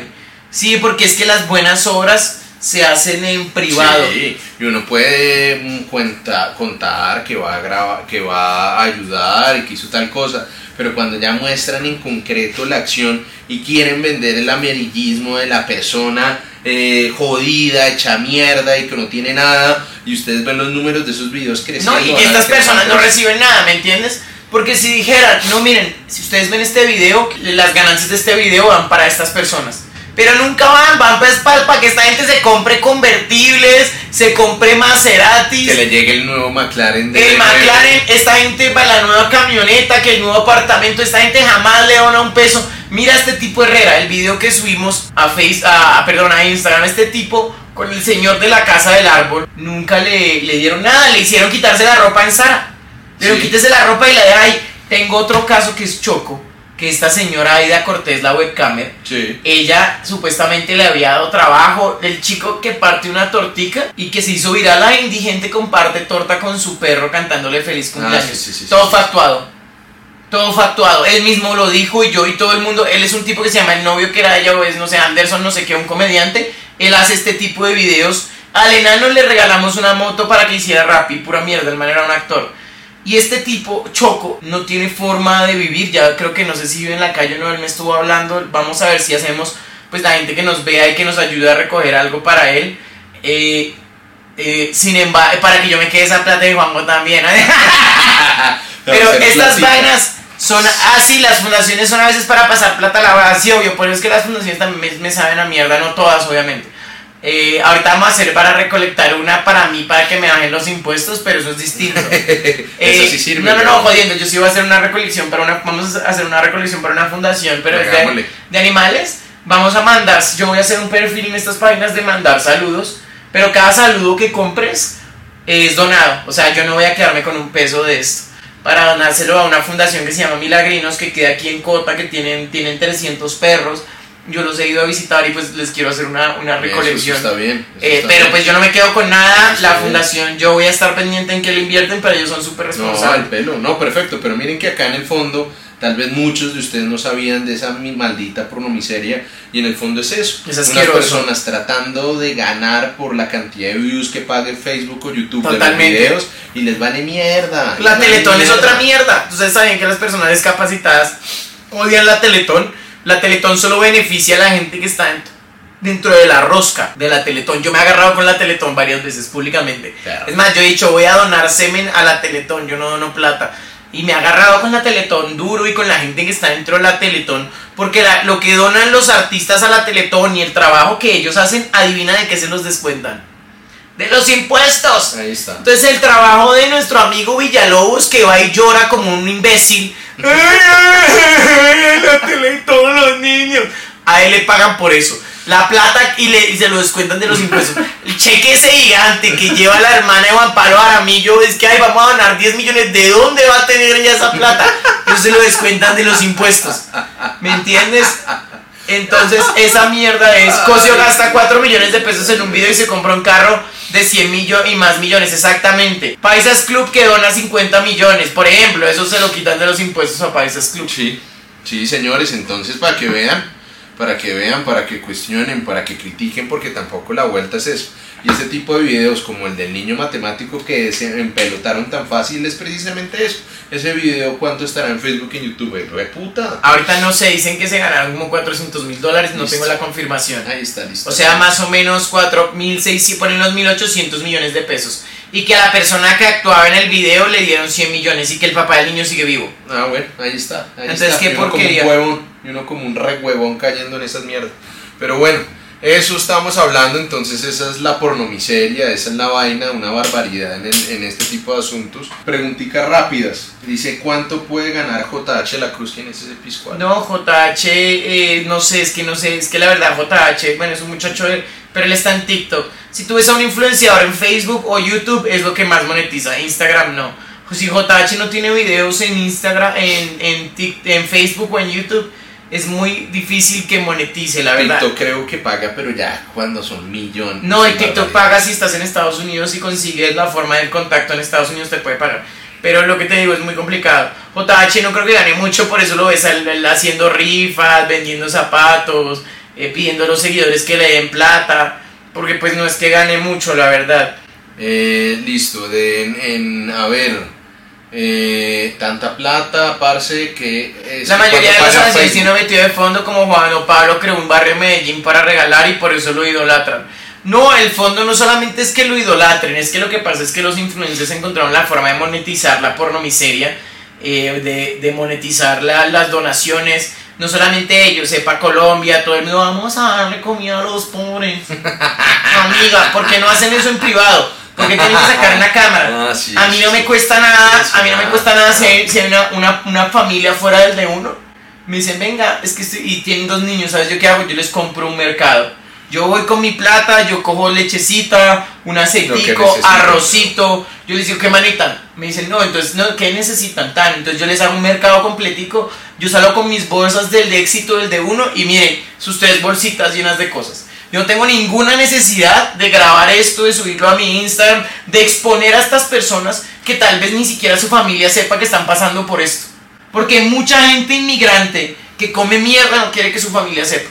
No, totalmente. No quiere que están, Y no. Tampoco quieren verse ex- expuestos En- a la, a la a millones de personas. Exacto. Kika Nieto lo hizo en un video, ¿sabías que se llama Regalándole un día, un día feliz No, a una familia venezolana? Escucha porque esta historia es muy buena. Ella le hace un video que se llama Regalándole un día feliz a una familia venezolana. Y empieza el video ahí, es que Dios me va a decir a mí a qué persona tengo que ayudar, porque Dios me va a ayudar. Y adivina qué es lo que dicen las primeras personas que se le acercan. ¿Qué? No, es que no queremos que nos grabes. Por favor, no. O sea, sí, gracias por la ayuda, pero no nos grabes. Y ahí sí sirvió para No, ¿qué hace ella? Adivina. En vez de cortar el video y decir, wow, Dios me mandó el mensaje, de que no, de que de no, que tengo no exponer exponga a las personas. las personas que ayudo, pues. busca otra familia que sí se deja grabar. No, no, no, no, no, no. Ese es Yo hice un video en YouTube de eso, es muy bueno. Es muy bueno, es muy bueno. Dios, si tú dices, Dios me va a mandar el mensaje, el mensaje es no grabes a la gente. Y ya busca otra familia y sí la graba y les compra ropa y les da comida. Pero hace un video todo en YouTube de esto. Yo lo analicé, es, Es que buenísimo. todo gira en torno en poder exponer esa falsa bondad que finalmente está maquillada. Nicolás, de de es mejor dar el mercado que el efectivo. No, yo sí doy efectivo, obviamente. Pero solo si es para droga. Si el Sí, man me dice a ¿cuál mí. es el problema de que llegue un chirro y le digo, oiga, me quiero comprar un baretito? No, si el man, si el man me dice a mí, uy, regáleme 10 mil pesitos para algo. Y yo le digo, no, regáleme mil pesitos para algo. Yo solo si se los va a soplar. Yo, yo plata para comida no doy. Y el man dice, es que no, no, no es para bicho, es para comer. Y yo no, entonces no le doy. Diga la verdad. Oye, Nico, acá quiero ver algo. Ya Pero mamando gallo, mamando gallo. Yo No, sí pero- pero yo- yo, yo compro las cosas y se las doy. En el fondo simplemente son personas que están tratando de maquillar de empatía un ego el hijo de Claro, puta. total. El Así, hijo de igual puta, con lo que me no acá, de lo del dinero del mercado, yo por lo general siempre doy eh, cosas físicas. O sea, plata de vez en cuando, mil pesos, dos mil pesos, pero yo siempre doy cosas físicas. Digamos, si hay una familia, yo les doy. Y por lo general a la niña le compro un huevito kinder. Si tienen niños, les compro un, un yogurcito, unas galletitas. Y lo primero que nunca me ha pasado que cojan el mercado y digan, ay, no, gracias. De No, una abren la comida y se la empiezan a comer, Sí, ¿me sí, entiendes? nunca me ha pasado con eso. Pero Nico, es que en el fondo también lo que uno trata y lo que uno dice, bueno, si me piden una libra de arroz A mí me han pedido desde libras de arroz, desde pañales, desde jabón para la losa. y uno los sí. entrega y en el fondo uno muchas veces también a veces cae como en la falsa vaina de creer que le están dando en la cabeza a uno, pero uno no tiene que preocuparse por creer en la mala fe de las personas, es sino que- por hacer uno las vainas porque le hacen. Me han rechazado empanadas así y así son re locos. A mí nunca me han rechazado comida. No, a mí nunca me lo de hecho, yo, me, yo a mí me gusta un puestico de arepas que queda aquí en la calle. Y yo me voy con los perritos y me pido una arepita. Y me ha pasado que llega, oiga, oiga, eh, no, no estoy pidiendo comida, me regalan una arepita. Ah, y se la comen con uno. Sí. Nunca me ha pasado que me rechacen, marica. De pronto es que estás comprando empanadas de mierda, weón. La empanada mordida, weón. No, pues ya con oficio, Ay, weón. empanada coctelera de 10 Sí, marica, me Oiga, yo, yo, yo cuando estaba empezando en la universidad, ahí en el centro, en la salida del Rosario, había un señor que se mandaba, eh, que, que, que vendía eh, 10 empanadas por mil y yo me las comía. Uy, ¿Era eso? Sí, chiquiticas. Uy, qué No- rico. No, sé de qué eran, no sé de qué eran, tampoco quiero saber de qué eran las hijueputas empanadas, pero lo que sí sé es que me- eh, si me comía esas empanadas y no almorzaba, podía irme de más fiestica el fin de semana. Ok. Entonces, un- muchos universitarios lo que hacíamos era ahorrar en el almuerzo en la vaina para poder Uy, 17 farra. panitas a mil y la Sí, farrita con la plata de almuerzo. claro. Hago- aquí si a mí me ha rechazado pan y arepas, ok, mira, te voy a decir una clave para que no te rechacen comida. Sí, la pregunta tienes que, es que porque la gente no se comunica. Oiga, tengo unas putas arepas y un pan. No, huevón. Oiga, me regala, mi- me regala para comer algo. Oiga, se lo compro. No, no quiero comida, quiero plata. Entonces ahora sí. Eso es comunicación. Si tú, ya me regala comida y sales con un pan, no, tú le dices a la persona, obviamente, ay, qué pena. Oiga, nos puede dar algo de comer, me regaló un jaboncito de lozo, una librita de arroz. Voy y se la compro. Sí, muchísimas gracias. ¿Ya? Y es Yo- que además. Pero uno tiene que preguntar. Yo, creería igualmente que si tú hicieras un video de esos, fue puta, se catapulta. No, y no lo haría no lo Tan haría generoso, si lo hicieras, pero Sí, tan sí. generoso y la mierda, y ese video se totea y ganas plata con eso. Cu- Finalmente, miren, las personas que terminan grabándose cuando ayudan, lo único que están tratando es de inflar el ego y que lo reconozcan como unas personas bondadosas y hermosas, pero lo que están buscando en el fondo de las cosas no es ayudar a la gente, sino inflarse las pelotas, que le den una palmadita Que le- y decir, que eres un y referente social. Ay, qué chévere, gracias. Aquí hay una cosa que dice, yo jamás doy plata porque fui caer al almacén muy reconocido y veía a la gente cómo llevaba a comprar cantidades como monedas de cerveza. Yo voy a decirte una cosa, yo no tengo problema. Sí, se Si a, mí, si a mí me dicen, oye, regáleme, regáleme, regáleme mil pesos. Y le digo, pero ¿para qué es? ¿Para vicio? ¿Para traigo lo que te dije? Y me dicen, no, que vas para comer. Dígame la verdad. Bueno, sí, para tomarme una- un chorrito. Hágale, Hágale. vaya. Es que, marica, realmente vivir en una situación de calle, entonces, ¿cuál es el problema que alguien que vive en la calle se tome una cerveza? ¿Y cuál es el problema? Incluso yo me voy a ir más allá. Si ese tipo quiere ir a comprarse una bicha de bazuco. O un baretico, un o sea, marica, eso es ¿Con una... quién voy a ser yo para decirle al man que no pueda desconectarse de su realidad, que no Yo, sé yo- cuál sea? sí, No, obvio, hágale, no, o sea, no. hágale tranquilo. Sí, exacto, va a estar o sea- en paz con eso, no existe ningún problema. ¿Cuál, ¿Quién soy yo para venir a juzgar y a determinar qué es lo que Totalmente, hacer si yo lo las hago. cosas? Si No, yo, entonces, yo, entonces porque yo no llevo con monedas, entonces yo llevo es con una tarjeta, pero me compro 20 botellas Exacto, de cerveza. exacto. Y me las tomo y me vuelvo mierda y me, y me, ¿me entiendes? Es, la, es el Y, esa, y esa desconectada en la realidad sí está buena y la que hace el señor y el chirre en la calle sí es una mierda. Porque vive en la calle. Exacto. No porque realmente el problema del que vive en la calle no son los estupefacientes, no son las drogas, sino es un problema mental que él tiene y lo total, está mitigando total, a través de las drogas. Miren, uno nunca sabe qué problemas sociales y familiares él cargó desde el inicio en esa vaina. Es que uno siempre, ahí sí me voy con la frase petrista, pues, de eh, que, que el privilegio no te nuble la empatía. ¿Cómo es la mierda? Totalmente. Era eso, era eso. Que el privilegio no nuble. Y uno es muy privilegiado. Muchas de las personas que estamos acá somos muy privilegiadas. Tienen un celular, tienen una conexión a Wi-Fi que les permite a ustedes sentarse a vernos, a cagarse la risa y también a reflexionar con estas cosas. Es- eso, es un, eso sí que es un Y yo les digo, mire, la mayoría de personas que me conozco que más meten droga y el trabajo más estable, la mayor cantidad de plata, ejecutivos, médicos, lo que te imaginen que son la gente más adicta a todo tipo de drogas, legales, no legales y todo esto. Y no están en la calle. No están en la calle. Porque tienen, porque tiene una posibilidad de hacer un consumo que es un consumo de... Y no solamente, y a veces no es responsable, pero es un consumo de... sin, pre- sin, sin un matiz prejuicioso. No, y también es, un, es funcional. Un consumo. Entonces, no, el tipo trabaja bien, el tipo hace su trabajo, el tipo hace esto, lo otro, entonces eh, pues el tipo no es drogadicto. Exacto. No, ¿cómo va a Exacto. ser drogadicto? Mi papá que toma desde la... bueno, mi papá no ya no toma, pero que mi papá que mi abuelo que toma desde las 12 del día hasta las 10 de la noche, No, él no es alcohólico porque él paga toda la universidad de todos. Exacto. Y sigue siendo un problema. Exacto, exacto, sí señores. Y lo digo acá tomando un vinito, no, Yo- pero yo yo le bajo dos. Oiga, sí, Mr. Beast. Yo digo Bueno, que es la misma Beast. cuestión de los influencers de acá. Aunque Mr. Beast ya ha llevado la vaina a otro nivel, ¿no? El Sí, es que Mr. Beast le regala los, o sea, Mr. Beast hace regalos, ¿qué pasa? Es wholesome porque le hace regalos, digamos, a gente, o sea, él no usa gente necesitada. O sea, no he visto todos los videos, pero por lo general es gente como, oiga, eh, estoy vendiendo esto, estoy vendiendo esto, listo, te vamos a comprar todo esto. O estamos en un supermercado y cojan todo lo que quieran, yo pago. Drake hizo lo mismo. Oiga, ¿cuánto usted debe en préstamos estudiantiles en God's Plan? No, eh, 100 mil dólares. God's Plan, God's Plan. Una persona que está estudiando, ¿me entiendes? O sea, y de todas esas personas luego se les pide un consentimiento para salir en el video. Oiga, usted quiere salir en este video y quién sabe de cuántas cosas que veamos no son actuadas. Sí, también, también, seguramente. Exacto, no usa gente por la gente por la necesidad, exactamente. O venga, los niños pidiendo dulces en la casa de Mr. Beast, ¿sabe qué, les- ¿sabes qué les dio? iPhones 14. Pero tú no, o sea, yo les voy a decir algo y mucha gente va a empezar a insultarme lo que quieran. Tú no sabes hasta qué punto lo que ves de todos estos regalos es real o no. Sí, eso es Si cierto. sus amigos, yo te digo, Juanjo, vamos a hacer un video. Lo mismo Cosio con sus amigos y lo mismo los otros influencers que hacen bromas.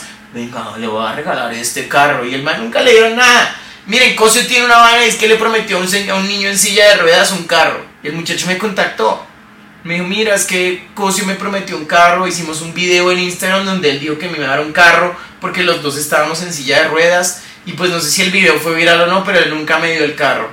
Él me metió en un giveaway y me dio seguidores que para volverme influencer y para que yo me ganara mi propia plata. Pues sí le subió 170 mil seguidores al pelado, pero el pelado tiene 100 likes, entonces no le sirvió para un culo el concurso.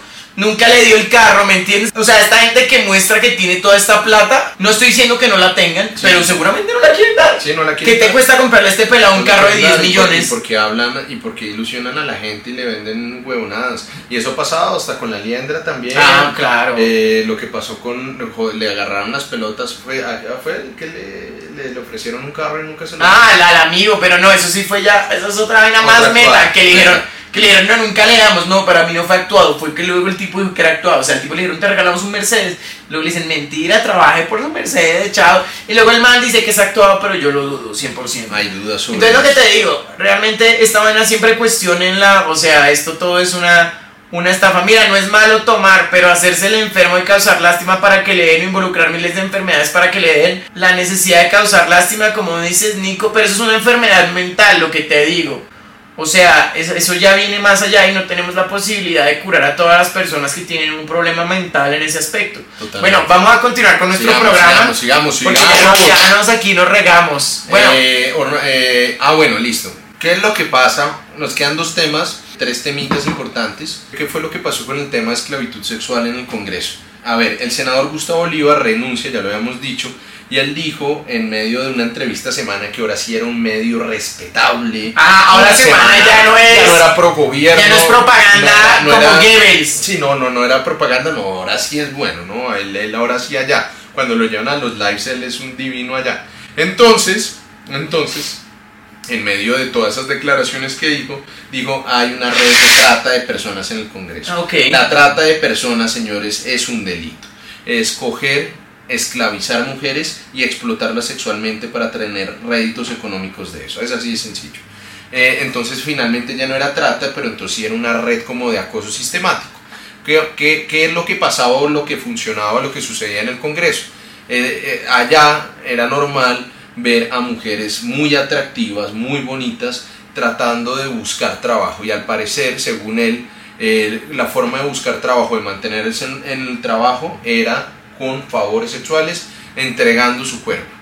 quiero contarles, antes de que continuemos esto, esto, y no estoy normalizando la situación, en cualquier aspecto me parece terrible, pero este tipo de cosas pasan en la policía, pasan en el ejército, pasan en el gobierno, como lo está diciendo Gustavo Bolívar, pasan en entidades privadas, Así es. pasan en todo lado, no las estoy normalizando, me parecen asquerosas. Nico, es que, mira, yo hice un primer video de- de- contando y explicando lo de, lo de Gustavo Bolívar.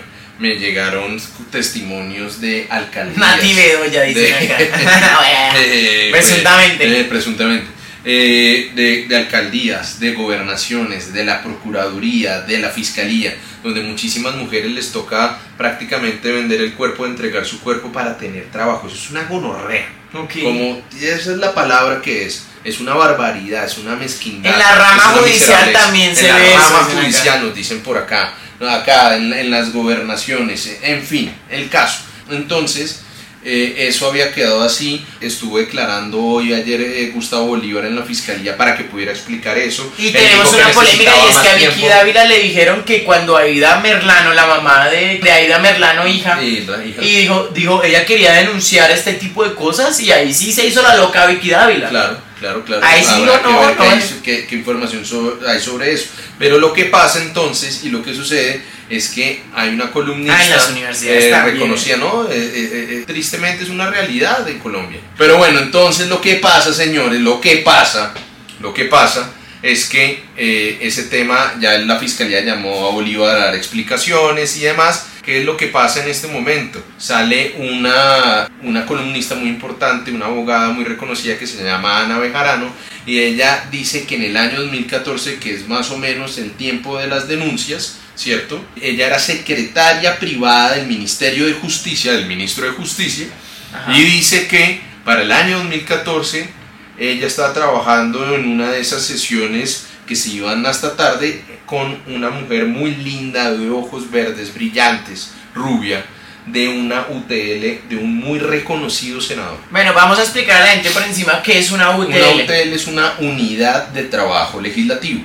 Una unidad de trabajo legislativo prácticamente es el equipo que conforma un representante de la Cámara o, O un un senador conformado por diferentes profesiones y diferentes técnicos, Abogados, sea economistas, economista. diseñadores, eh, incluso publicistas, dependiendo de las necesidades que él sustente, para poder Y desarrollar son más su o menos trabajo. unos 40 millones de pesos al mes o más en salarios mensual que tiene a su disposición un senador o un congresista o un representante de la Cámara para, para su equipo de trabajo. La única manera, según la columnista, de que una mujer pudiera aspirar a mejorar sus condiciones salariales, a mantenerse en el trabajo o a ingresar a esos equipo- equipos de trabajo dentro del equipo de ese senador, eran competencias sexuales. Era un senador en específico, no estamos, o sea, eso es presuntamente. Según la No son todos los senadores, entonces esta, este, este solo es un senador en específico que supuestamente, Lo que dicen, lo que dicen es que es una práctica muy generalizada. en el. Congreso. Lo que dicen es que es una verdad voces y que nadie quería salir. Entonces salía Roy Barreras, no, no, aquí nadie ha sabido de eso. Viejo, llevas cuánto tiempo en el Congreso y no has sabido ni una mierda de eso. Déjate No, porque es que. Roy creyó que era solo mujer. Sí, ah, mentira, no estoy. Y entonces, mis queridos amigos, eh, la denuncia es muy Es que delicada. Roy, no, Roy dice que, ¿cómo así que estamos haciendo esa mierda? Porque nadie me había dicho.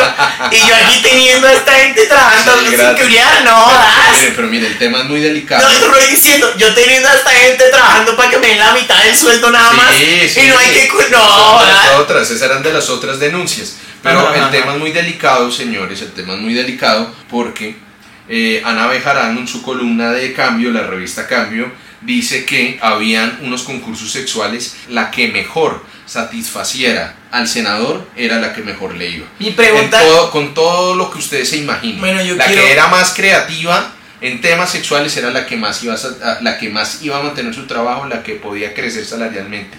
Acá hay un punto, 2014. Ella dice que era senador en su momento y que hoy es un alto funcionario del gobierno Petro. Solo hay cuatro nombres que ellos deberían seguramente dar una explicación sobre eso. Armando Benetti, Luis Fernando Velasco, Mauricio Liscano y Juan Manuel Corso, que hoy es Fuerte, eh, fuerte, embajador fuerte. en Paraguay. Fuerte. Habrá que ver. Habrá Yo que digo, ver qué pasa yo digo eso. una cosa acá y es que este concurso, primero que todo, estaba arreglado, gente. ¿Cuál? El del Sí, senador. seguramente. O sea, este man decía que como, ¿quién medía el performance sexual de estas mujeres? O sea, el man le podía decir a cualquiera Sí. dedo, o sea, estaba en... No había un juegos ahí, no No, mentira. no, no, pero el senador seguramente tenía la posibilidad. No había de- jueces, nada. De, de- de que tuviera algunas. eh, algunos fetiches en particular y los conocían, pero. No, pero hablando, esto, esto pero es repugnante, triste, esto triste, es desagradable, en serio. Condenable, fuera de los chistes, completamente condenable, repugnante. Eh, y muchas mujeres tienen miedo de denunciar este tipo de comportamientos porque pierden el puesto. Porque pierden. Y desafortunadamente conseguir un trabajo en Colombia es muy duro y es muy complicado y ser y, se, y tener, la, y tener la, la valentía para denunciar estas vainas Mira, pues es duro. Geraldine, aquí en TikTok me dicen que no solamente son mujeres, es cierto.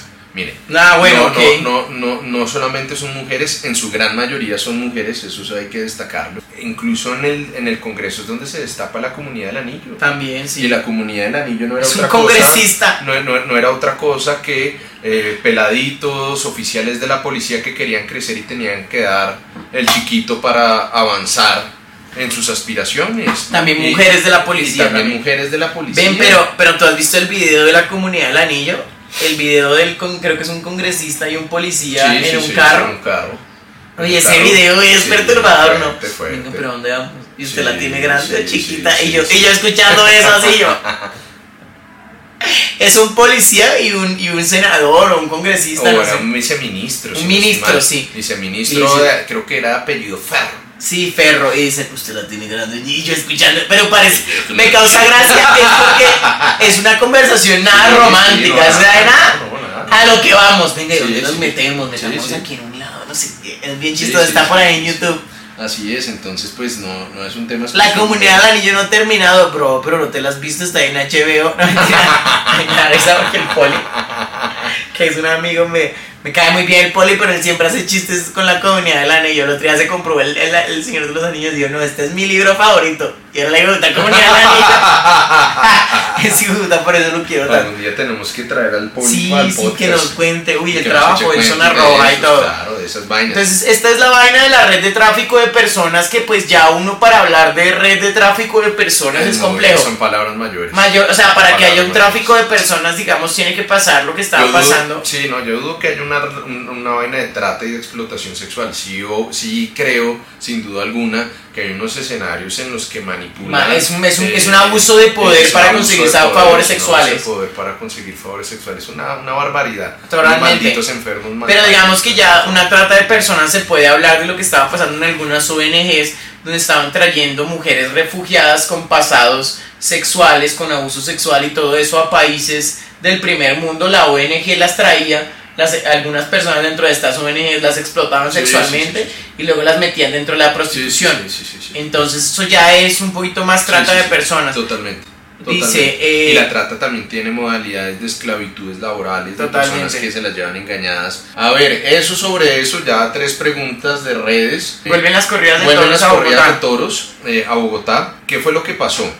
Eh, Bueno, pero para mí los toros tienen derecho a correrse.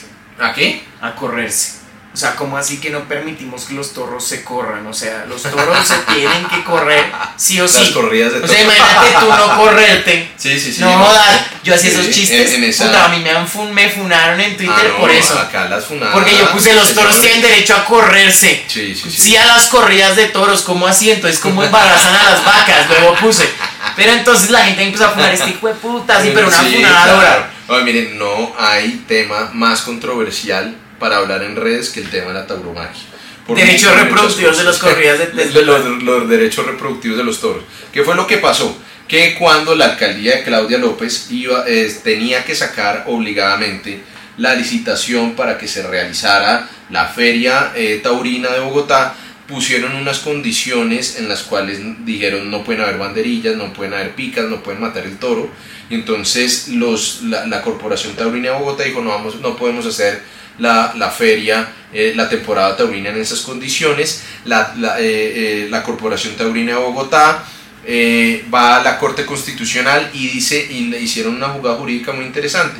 Cogieron el precedente de la tutela que le ganaron en su momento al alcalde Gustavo Petro, el presidente, en el cual él dijo va a cerrar la, la plaza y acá no se hacen corridas. La corte les dijo ustedes no pueden cercenar el derecho de la gente que va allá y que culturalmente tiene esas costumbres, las tienen que hacer y les dijeron ustedes están incumpliendo el fallo y les ordeno Bueno. abran la licitación pública y que no determinen cómo tienen que hacerse Bueno, yo quiero decir algo, y si culturalmente, eh, culturalmente, pues hablemos de la esclavitud, ¿no?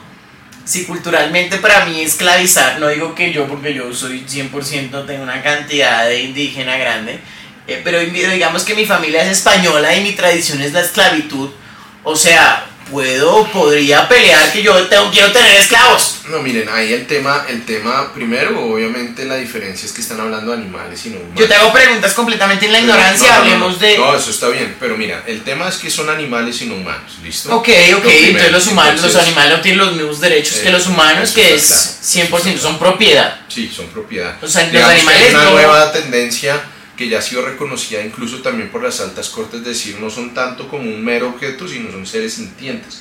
Pero un perro, un perro está en tu propiedad, no tiene la vocación de ser legalmente hablando Eso es lo un, complicado. un- un sujeto de derechos y que tiene derechos y obligaciones. ¿Listo? El punto acá, más allá de todo, es que le dijeron, eh, mire, estas son prácticas que se llevan realizando durante mucho tiempo en la ciudad, igual en Manizales, en Manizales toda la feria popular de ellos gira en torno a, la las corridas. tauromaquia. Bueno, tenemos ahí una diferencia. Manizales tuvo una buena asistencia en corridas de toros, pero Cali no. Sí, no, Cali En no. Cali No, había un niño que se llamaba El Juli no sé Nico, qué. Niño como de 14 eh, años eso- y eso lo está bien, cancelaron. eso está bien que ese tipo de, de- de- de- de actividades se acaben porque la gente deje de ir, pero no porque alguien les imponga qué deben hacer o qué no deben Totalmente, no, y hablemos de.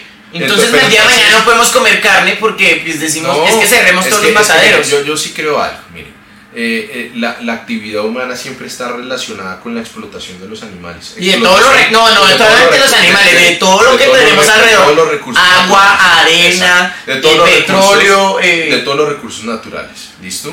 Ustedes saben que obviamente, por ejemplo, las vacunas del COVID se dieron también con experimentación científica sobre animales. La gran mayoría de vacunas, la gran mayoría de avances científicos. También, por ejemplo, toda la industria alimenticia. La gente sigue comiendo carne. A la, gen- la gente va y dice que los taurinos son unos malparidos que masacran y que hacen una cantidad de cosas sin saber todo lo que emplean para, Bueno. para que un toro de lidia crezca. Tú me Pero- contaste de un documental que lo vamos a recomendar acá. Ese punto me parece interesante mencionarlo acá. Porque este documental de quién es? de, de White Fra- eh, Frank White, Frank, el, el español, eh, Frank, Frank Ok, White. ok. ¿Y el que muestra él en es súper animalista. Ajá. Y él hizo eh, todo un reportaje y un capítulo en el cual él va y eh, mira todas las de, eh, tradiciones taurinas y analiza también y compara. Will Frank, Will Frank. Wild Frank. Wild eh, Frank, gracias, Wild Frank. gracias, Wild Frank.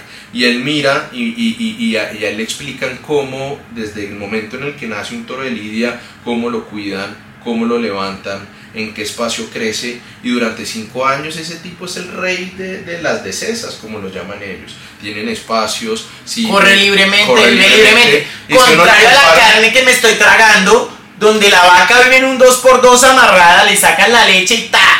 Donde no conviene que genere musculatura porque la carne se vuelve mucho más dura y, y- y la cría industrial de comida es, si hablamos de dignidad, no hay dignidad. La, industrialización, la No industrialización dignidad. es asquerosa, No hay dignidad. es horrible, los pollos viven en una condición, los pollos machos los tiran en una licuadora y los matan. Y- Solo que no lo vemos. Y, todo está enfocado en engordar rápido. Pero entonces viniendo a esto, y me da mucha risa porque también tenemos las peleas de gallos que se También. siguen celebrando. Sí.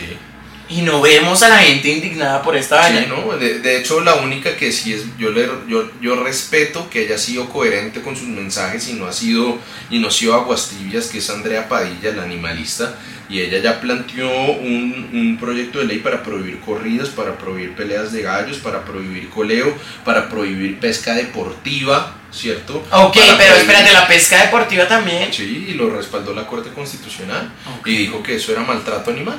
Bien, yo, yo- yo respeto esos Ok, vamos a hablar con una cosa y es que muchas veces lo que, se- lo que es la pesca o la caza ayuda, o sea, hay ah, no estamos hablando, bueno, no sé en, En las Colombia, vedas, hay vedas. pero En hablemos las de, vedas hay hablemos momentos en los de, que tú puedes tener atún y otros en los que no puedes pescar atún. Eh, hay otros, y, y digamos, pero digamos... y hablemos de, no sé, no sé en Colombia, pero en Estados Unidos hay especies que ya se vuelven invasivas. Sí, claro. Hay En especies, España los jabalíes... los jabalíes en España son una especie invasiva y eso permite En la caza.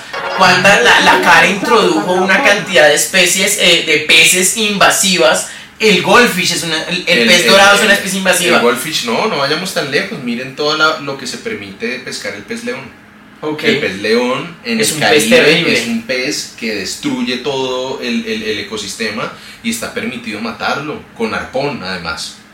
Entonces, O, o usted, la- Los hipopótamos de Pablo bien, Escobar. de Pablo Escobar. Están Los- destruyendo mire, el Yo les voy a ecosistema. decir, lo mejor para esos hipopótamos es que los quiebren a todos en, en el Magdalena Sí, Medio. porque los tienen agarremos y los vamos a dormirlos y los metemos en un Ya, zoológico. También, también. Pero, sí. ¿dónde va a haber un zoológico y quién lo va a ir a visitar? Bien, Pero miren, el punto acá es que, digamos, el tema del coleo. Ustedes van, ustedes no se imaginan lo que es en Villavicencio el Mundial de Coleo, es un evento el hijo de madre. Ajá. Y además hay muchos lugares de los llanos orientales donde la única actividad cultural que tienen es el coleo y algo que se llama el trabajo de campo. Que el trabajo de campo también es coger a un becerro, amarrarlo y toda la vaina y los animales sufren en eso. Sí, es cierto. Pero también es muy difícil tratar de juzgar, señores, a una persona, a un grupo de personas desde Bogotá, desde la capital, desde, desde el buenismo, desde el buenismo chapineruno de Medellín o del poblado y la mierda, y decir que todo el mundo son una catajarria de bárbaros, y no es así. Uno tiene que respetar que O sea, la son gente personas campesinas. ¿me entiendes? O sea, no tienen la- también. Entonces lo que yo les digo de la manera más sincera es que respeto que todas las personas tengan una visión de cómo deben ser las cosas, pero yo no puedo andar imponiéndole a la gente mi visión del mundo y de lo que yo creo. Y más aún con visiones súper sesgadas de los que es todo. Entonces, si quieren hablar el tema... Bajo esa lógica, entonces, ¿por qué no formalizar las peleas de perros? No, es que estamos hablando de... de- de- o sea, yo, estoy hablando de que esto está mal. Miren, miren, la Corte Constitucional cuando analizó el tema de lo que hizo Petro, dijo que hay muchos lugares del país donde estas prácticas se, llevan- se, vienen llevando por más de 100 años. ¿Listo? Prácticas que no se generaron de la nada, sino que vienen de unas tradiciones culturales. El tema del coleo, el tema de las peleas de gallos. Hay gente que son galleros y que se dedican a eso durante toda su vida también. Yo no puedo venir y creer que tengo la posibilidad de decir lo que yo hago sobre sus cosas. Y más aún desde una visión súper ignorante sobre cómo todo funciona todo.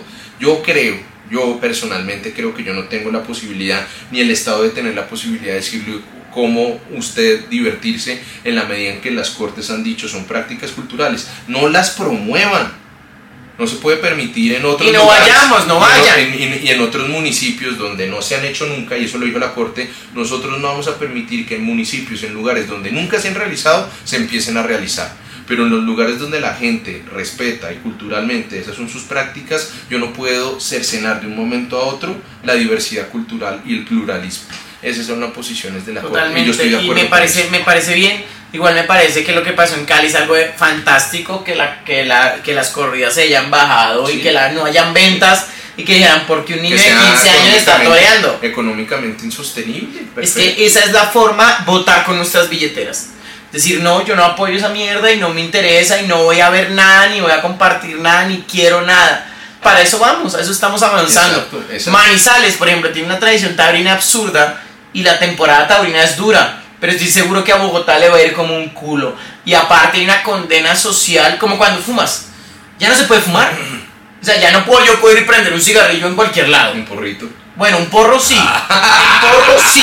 Pero ahorita están jodiendo por el porro sí, también. claro, obviamente. Ya no puedes coger y decir, oigan, me voy a fumar un cigarrillo aquí. Oiga, ¿usted fuma? ¡Qué boleta! Total. Te condena. Sube una foto de la plaza de toros mañana, vas a ver la funa que te meten. de funa. Entonces Funa, socialmente ya no es aceptado ni fumar ni ir a las corridas de toros.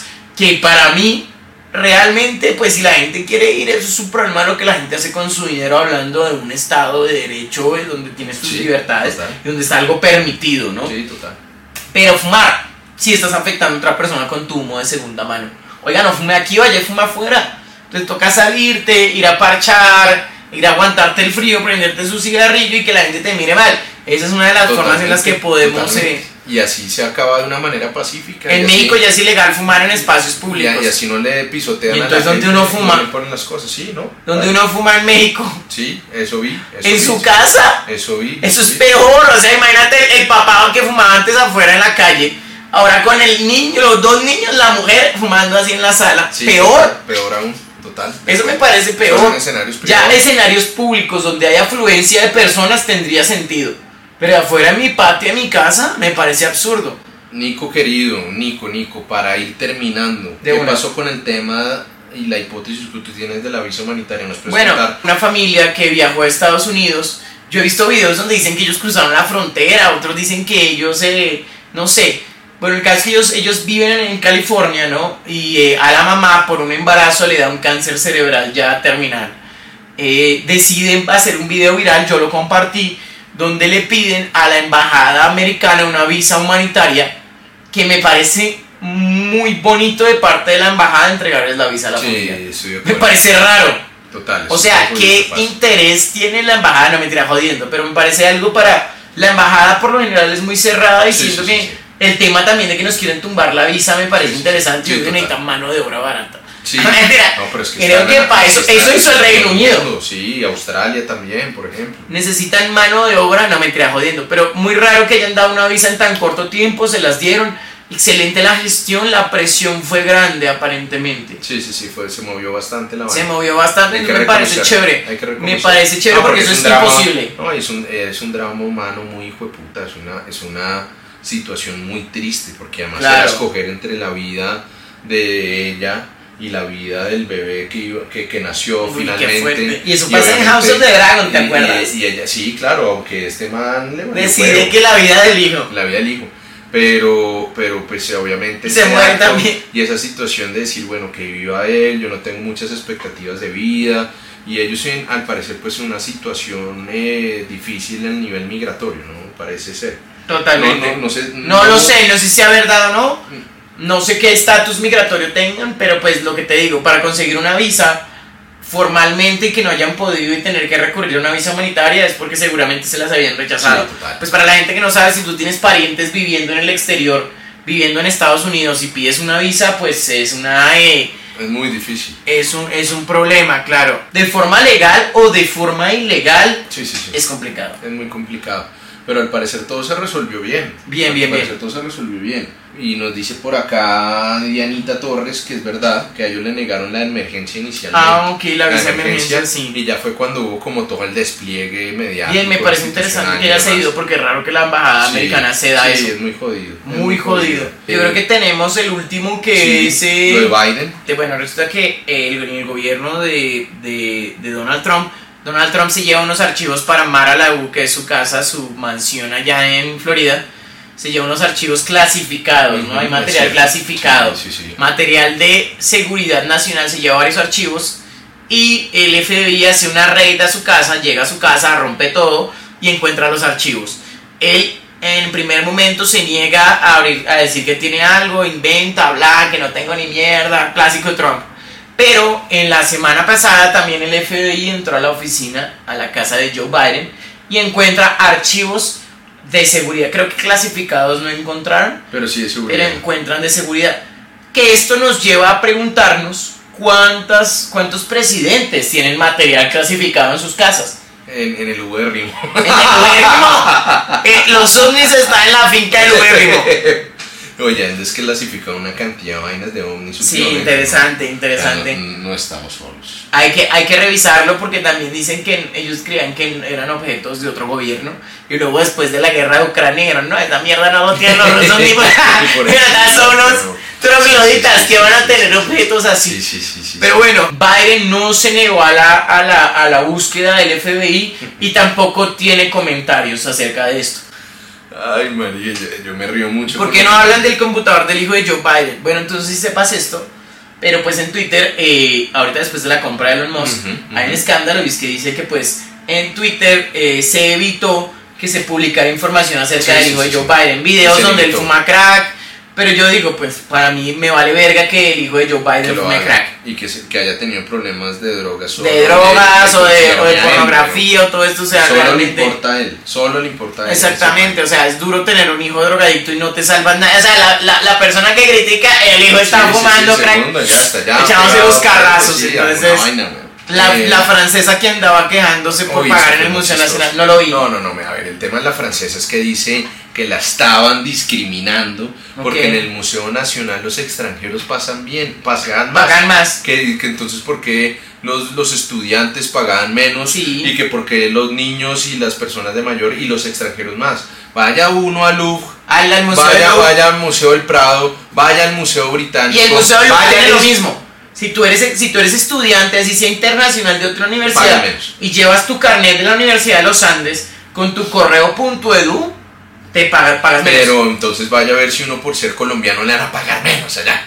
Vienes de No, país subdesarrollado, entonces vas a pagar menos, viejo. marica. Si vienes de Colombia, pagas menos. Si vienes de UK, pagas más. Si vienes de Rusia, eh, Cabrón, lárgate. hijo de puta. Pero, huevón, en todos los países del mundo no hay ningún escenario donde te digan que los extranjeros van a pagar menos y que eso es un escenario de discriminación. El problema es que usó el poder del papá Ah, bueno, y, para además- y lo más chistoso de todo, ¿saben qué es? Que dicen, ah, sí, entonces ella dice, "Oye, como soy, eh, eh, los estudiantes de universidad pública pagan menos, entonces yo soy de la Sorbonne en Francia. De la- sí, y eso sí, es sí, sí, tiene pública, no, pero no, le, no, no, pues ya estás como extranjera, déjate de joder, ganas en euros, no me jodas la Sí, pagan la entrada al puto museo. Para los franceses gratis, de resto se paga, bueno, ucranianos gratis también. Aquí sí es que el problema es que eh, Joe Biden usó el poder del papá para hacer negocios. ¿Y tú crees que Donald Trump Jr. tampoco? No, no, no hizo O nada, sea, no, el, el pues. nepotismo en la O, política la, o es Iván así. Quita, Iván Quita. O ¿qué me dices de, Nicol- de, de Nicolás Petro reduciéndose con barcos?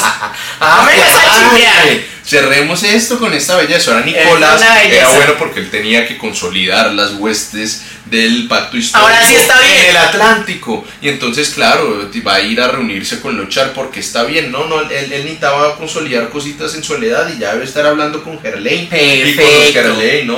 Digámosle ahí, de pronto allá con Gerlain alguna vaina, que le den un pasito a Nicolás o alguna vaina. No, ahora sí, eso está bien. Y- ahora y sí está bien. Ahora, con la reforma política quedan absolutamente fortalecidas las casas políticas tradicionales y como Nicolás también está buscando gobernabilidad, ahora Ah. sí son buenas. Todos los besailes, todo el poder de ñoño Elías y demás, ahora sí es bueno.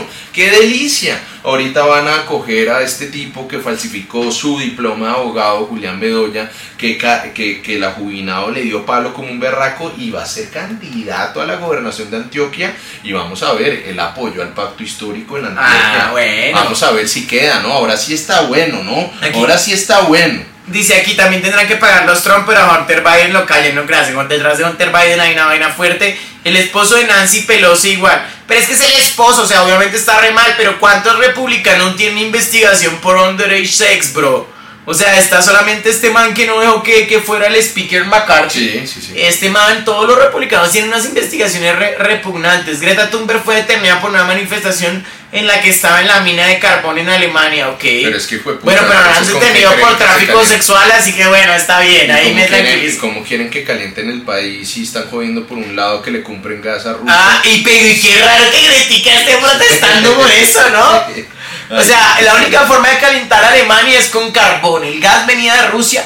Ahorita sacaron igual una, Sí, una gráfica de sí, cuánto sí, gas viene internacional y ha bajado el de. Rusia a un 11%. Sí, pero, pero- hay otras fuentes que no se sabe de dónde vienen, que son como un 30%, que yo creo que también es Que Rusia. es por ahí un- un- un- un- un- una No. derivación trucha. Llevaron Sí, aquí a viene- alguien del viene- Magdalena Medio a sacar allá. No, viene el gas como a un, a tercero de Rusia Sí, y ellos sí, se lo venden más caro a Alemania. Tercerizado con bigotico, llegó Putin con bigotico, ya no es mal. Sí, sí, no, sí, pero es que la dependencia de gas era gigantesca. Es la dependencia del gas, claro. Y el comercial, ¿tuviste el comercial?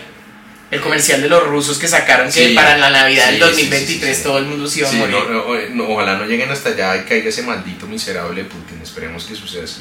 Ah, bueno, Nico, no, nos faltaba. Te- queremos hacer algunas cosas. Obviamente, este nuevo año queremos darle como o cambiar un Un poquito. giro chévere. No vamos a dejar la actualidad, pero vamos a apostarle a, a, A unos casitos. A, a mostrarle a ustedes casos de la vida real y que yo voy a resolver desde lo jurídico y que con el alcance de Nico vamos a poder ayudar. Tenemos a algo personas. chévere. Tenemos a los fundadores de Silly y al fundador de Mitacoin que los vamos a traer para el próximo, para el próximo programa porque queremos averiguar eh, realmente estas personas si son legales o no. Igual, obviamente yo no les digo que inviertan su dinero en eso, pero pues ellos quieren dar la cara. Entonces vamos a cuestionarlos, a hacerles preguntas desde lo jurídico, desde lo que yo conozco de criptomonedas y de toda esta vaina y de tokens y todo esto, cómo está respaldado todo, pero pues obviamente... la- Y la idea con eso es hacer como ese primer piloto, a ver cuál es la recepción de ustedes, si les gusta, que las personas vayan y cuenten el caso y nosotros demos una opinión desde nuestra perspectiva. eh, y si nos va bien, vamos a empezar a hacer unas convocatorias. Y la idea es que Vengan y nos cuenten su caso. vengan y nos cuenten su caso. Oiga, me robaron en esto, oiga, tengo un problema con esto, con lo otro. Este man me jodió, me acosó, bueno, en fin. Lo importante es poder tener una buena plataforma donde ustedes cuenten de su caso, ¿cierto? Y, y- y- y podamos hacer visible su caso también y que ustedes también se lleven el plus de una opinión jurídica sobre eso, ¿listo? Claro, aquí hay una cosa que dice... eh, Eso queremos planteárselos. Eh, seguimos avanzando. Nosotros ya empezamos a tomar unas clasecitas de, con, con el gran Ibrahim para tratar de ofrecer algo en vivo. Esperemos a que este se algo en vivo dé. ahí por toda Colombia. Eh, esa- esperemos que se nos dé y también y finalmente eh, no creo que eso era todo no, eso es todo. Yo creo Bueno, que acabamos, gracias por menos. no jodemos más No olviden que pueden vernos en vivo, pueden dejarnos sus comentarios en YouTube, pueden escucharnos en Spotify, en Apple, seguir a Juanjo en Instagram. Obviamente Juanjo responde sus dudas judiciales. Ustedes le dejan preguntas, él las responde. Entonces ahí está arroba Castro Juan José Castro Juan José, igual queda acá en el título. Y bueno, nos vemos. Ahí está también mucho. en mi Instagram. Cuídense Besitos mucho. para todos Un abrazo, Gracias fin del comunicado. chao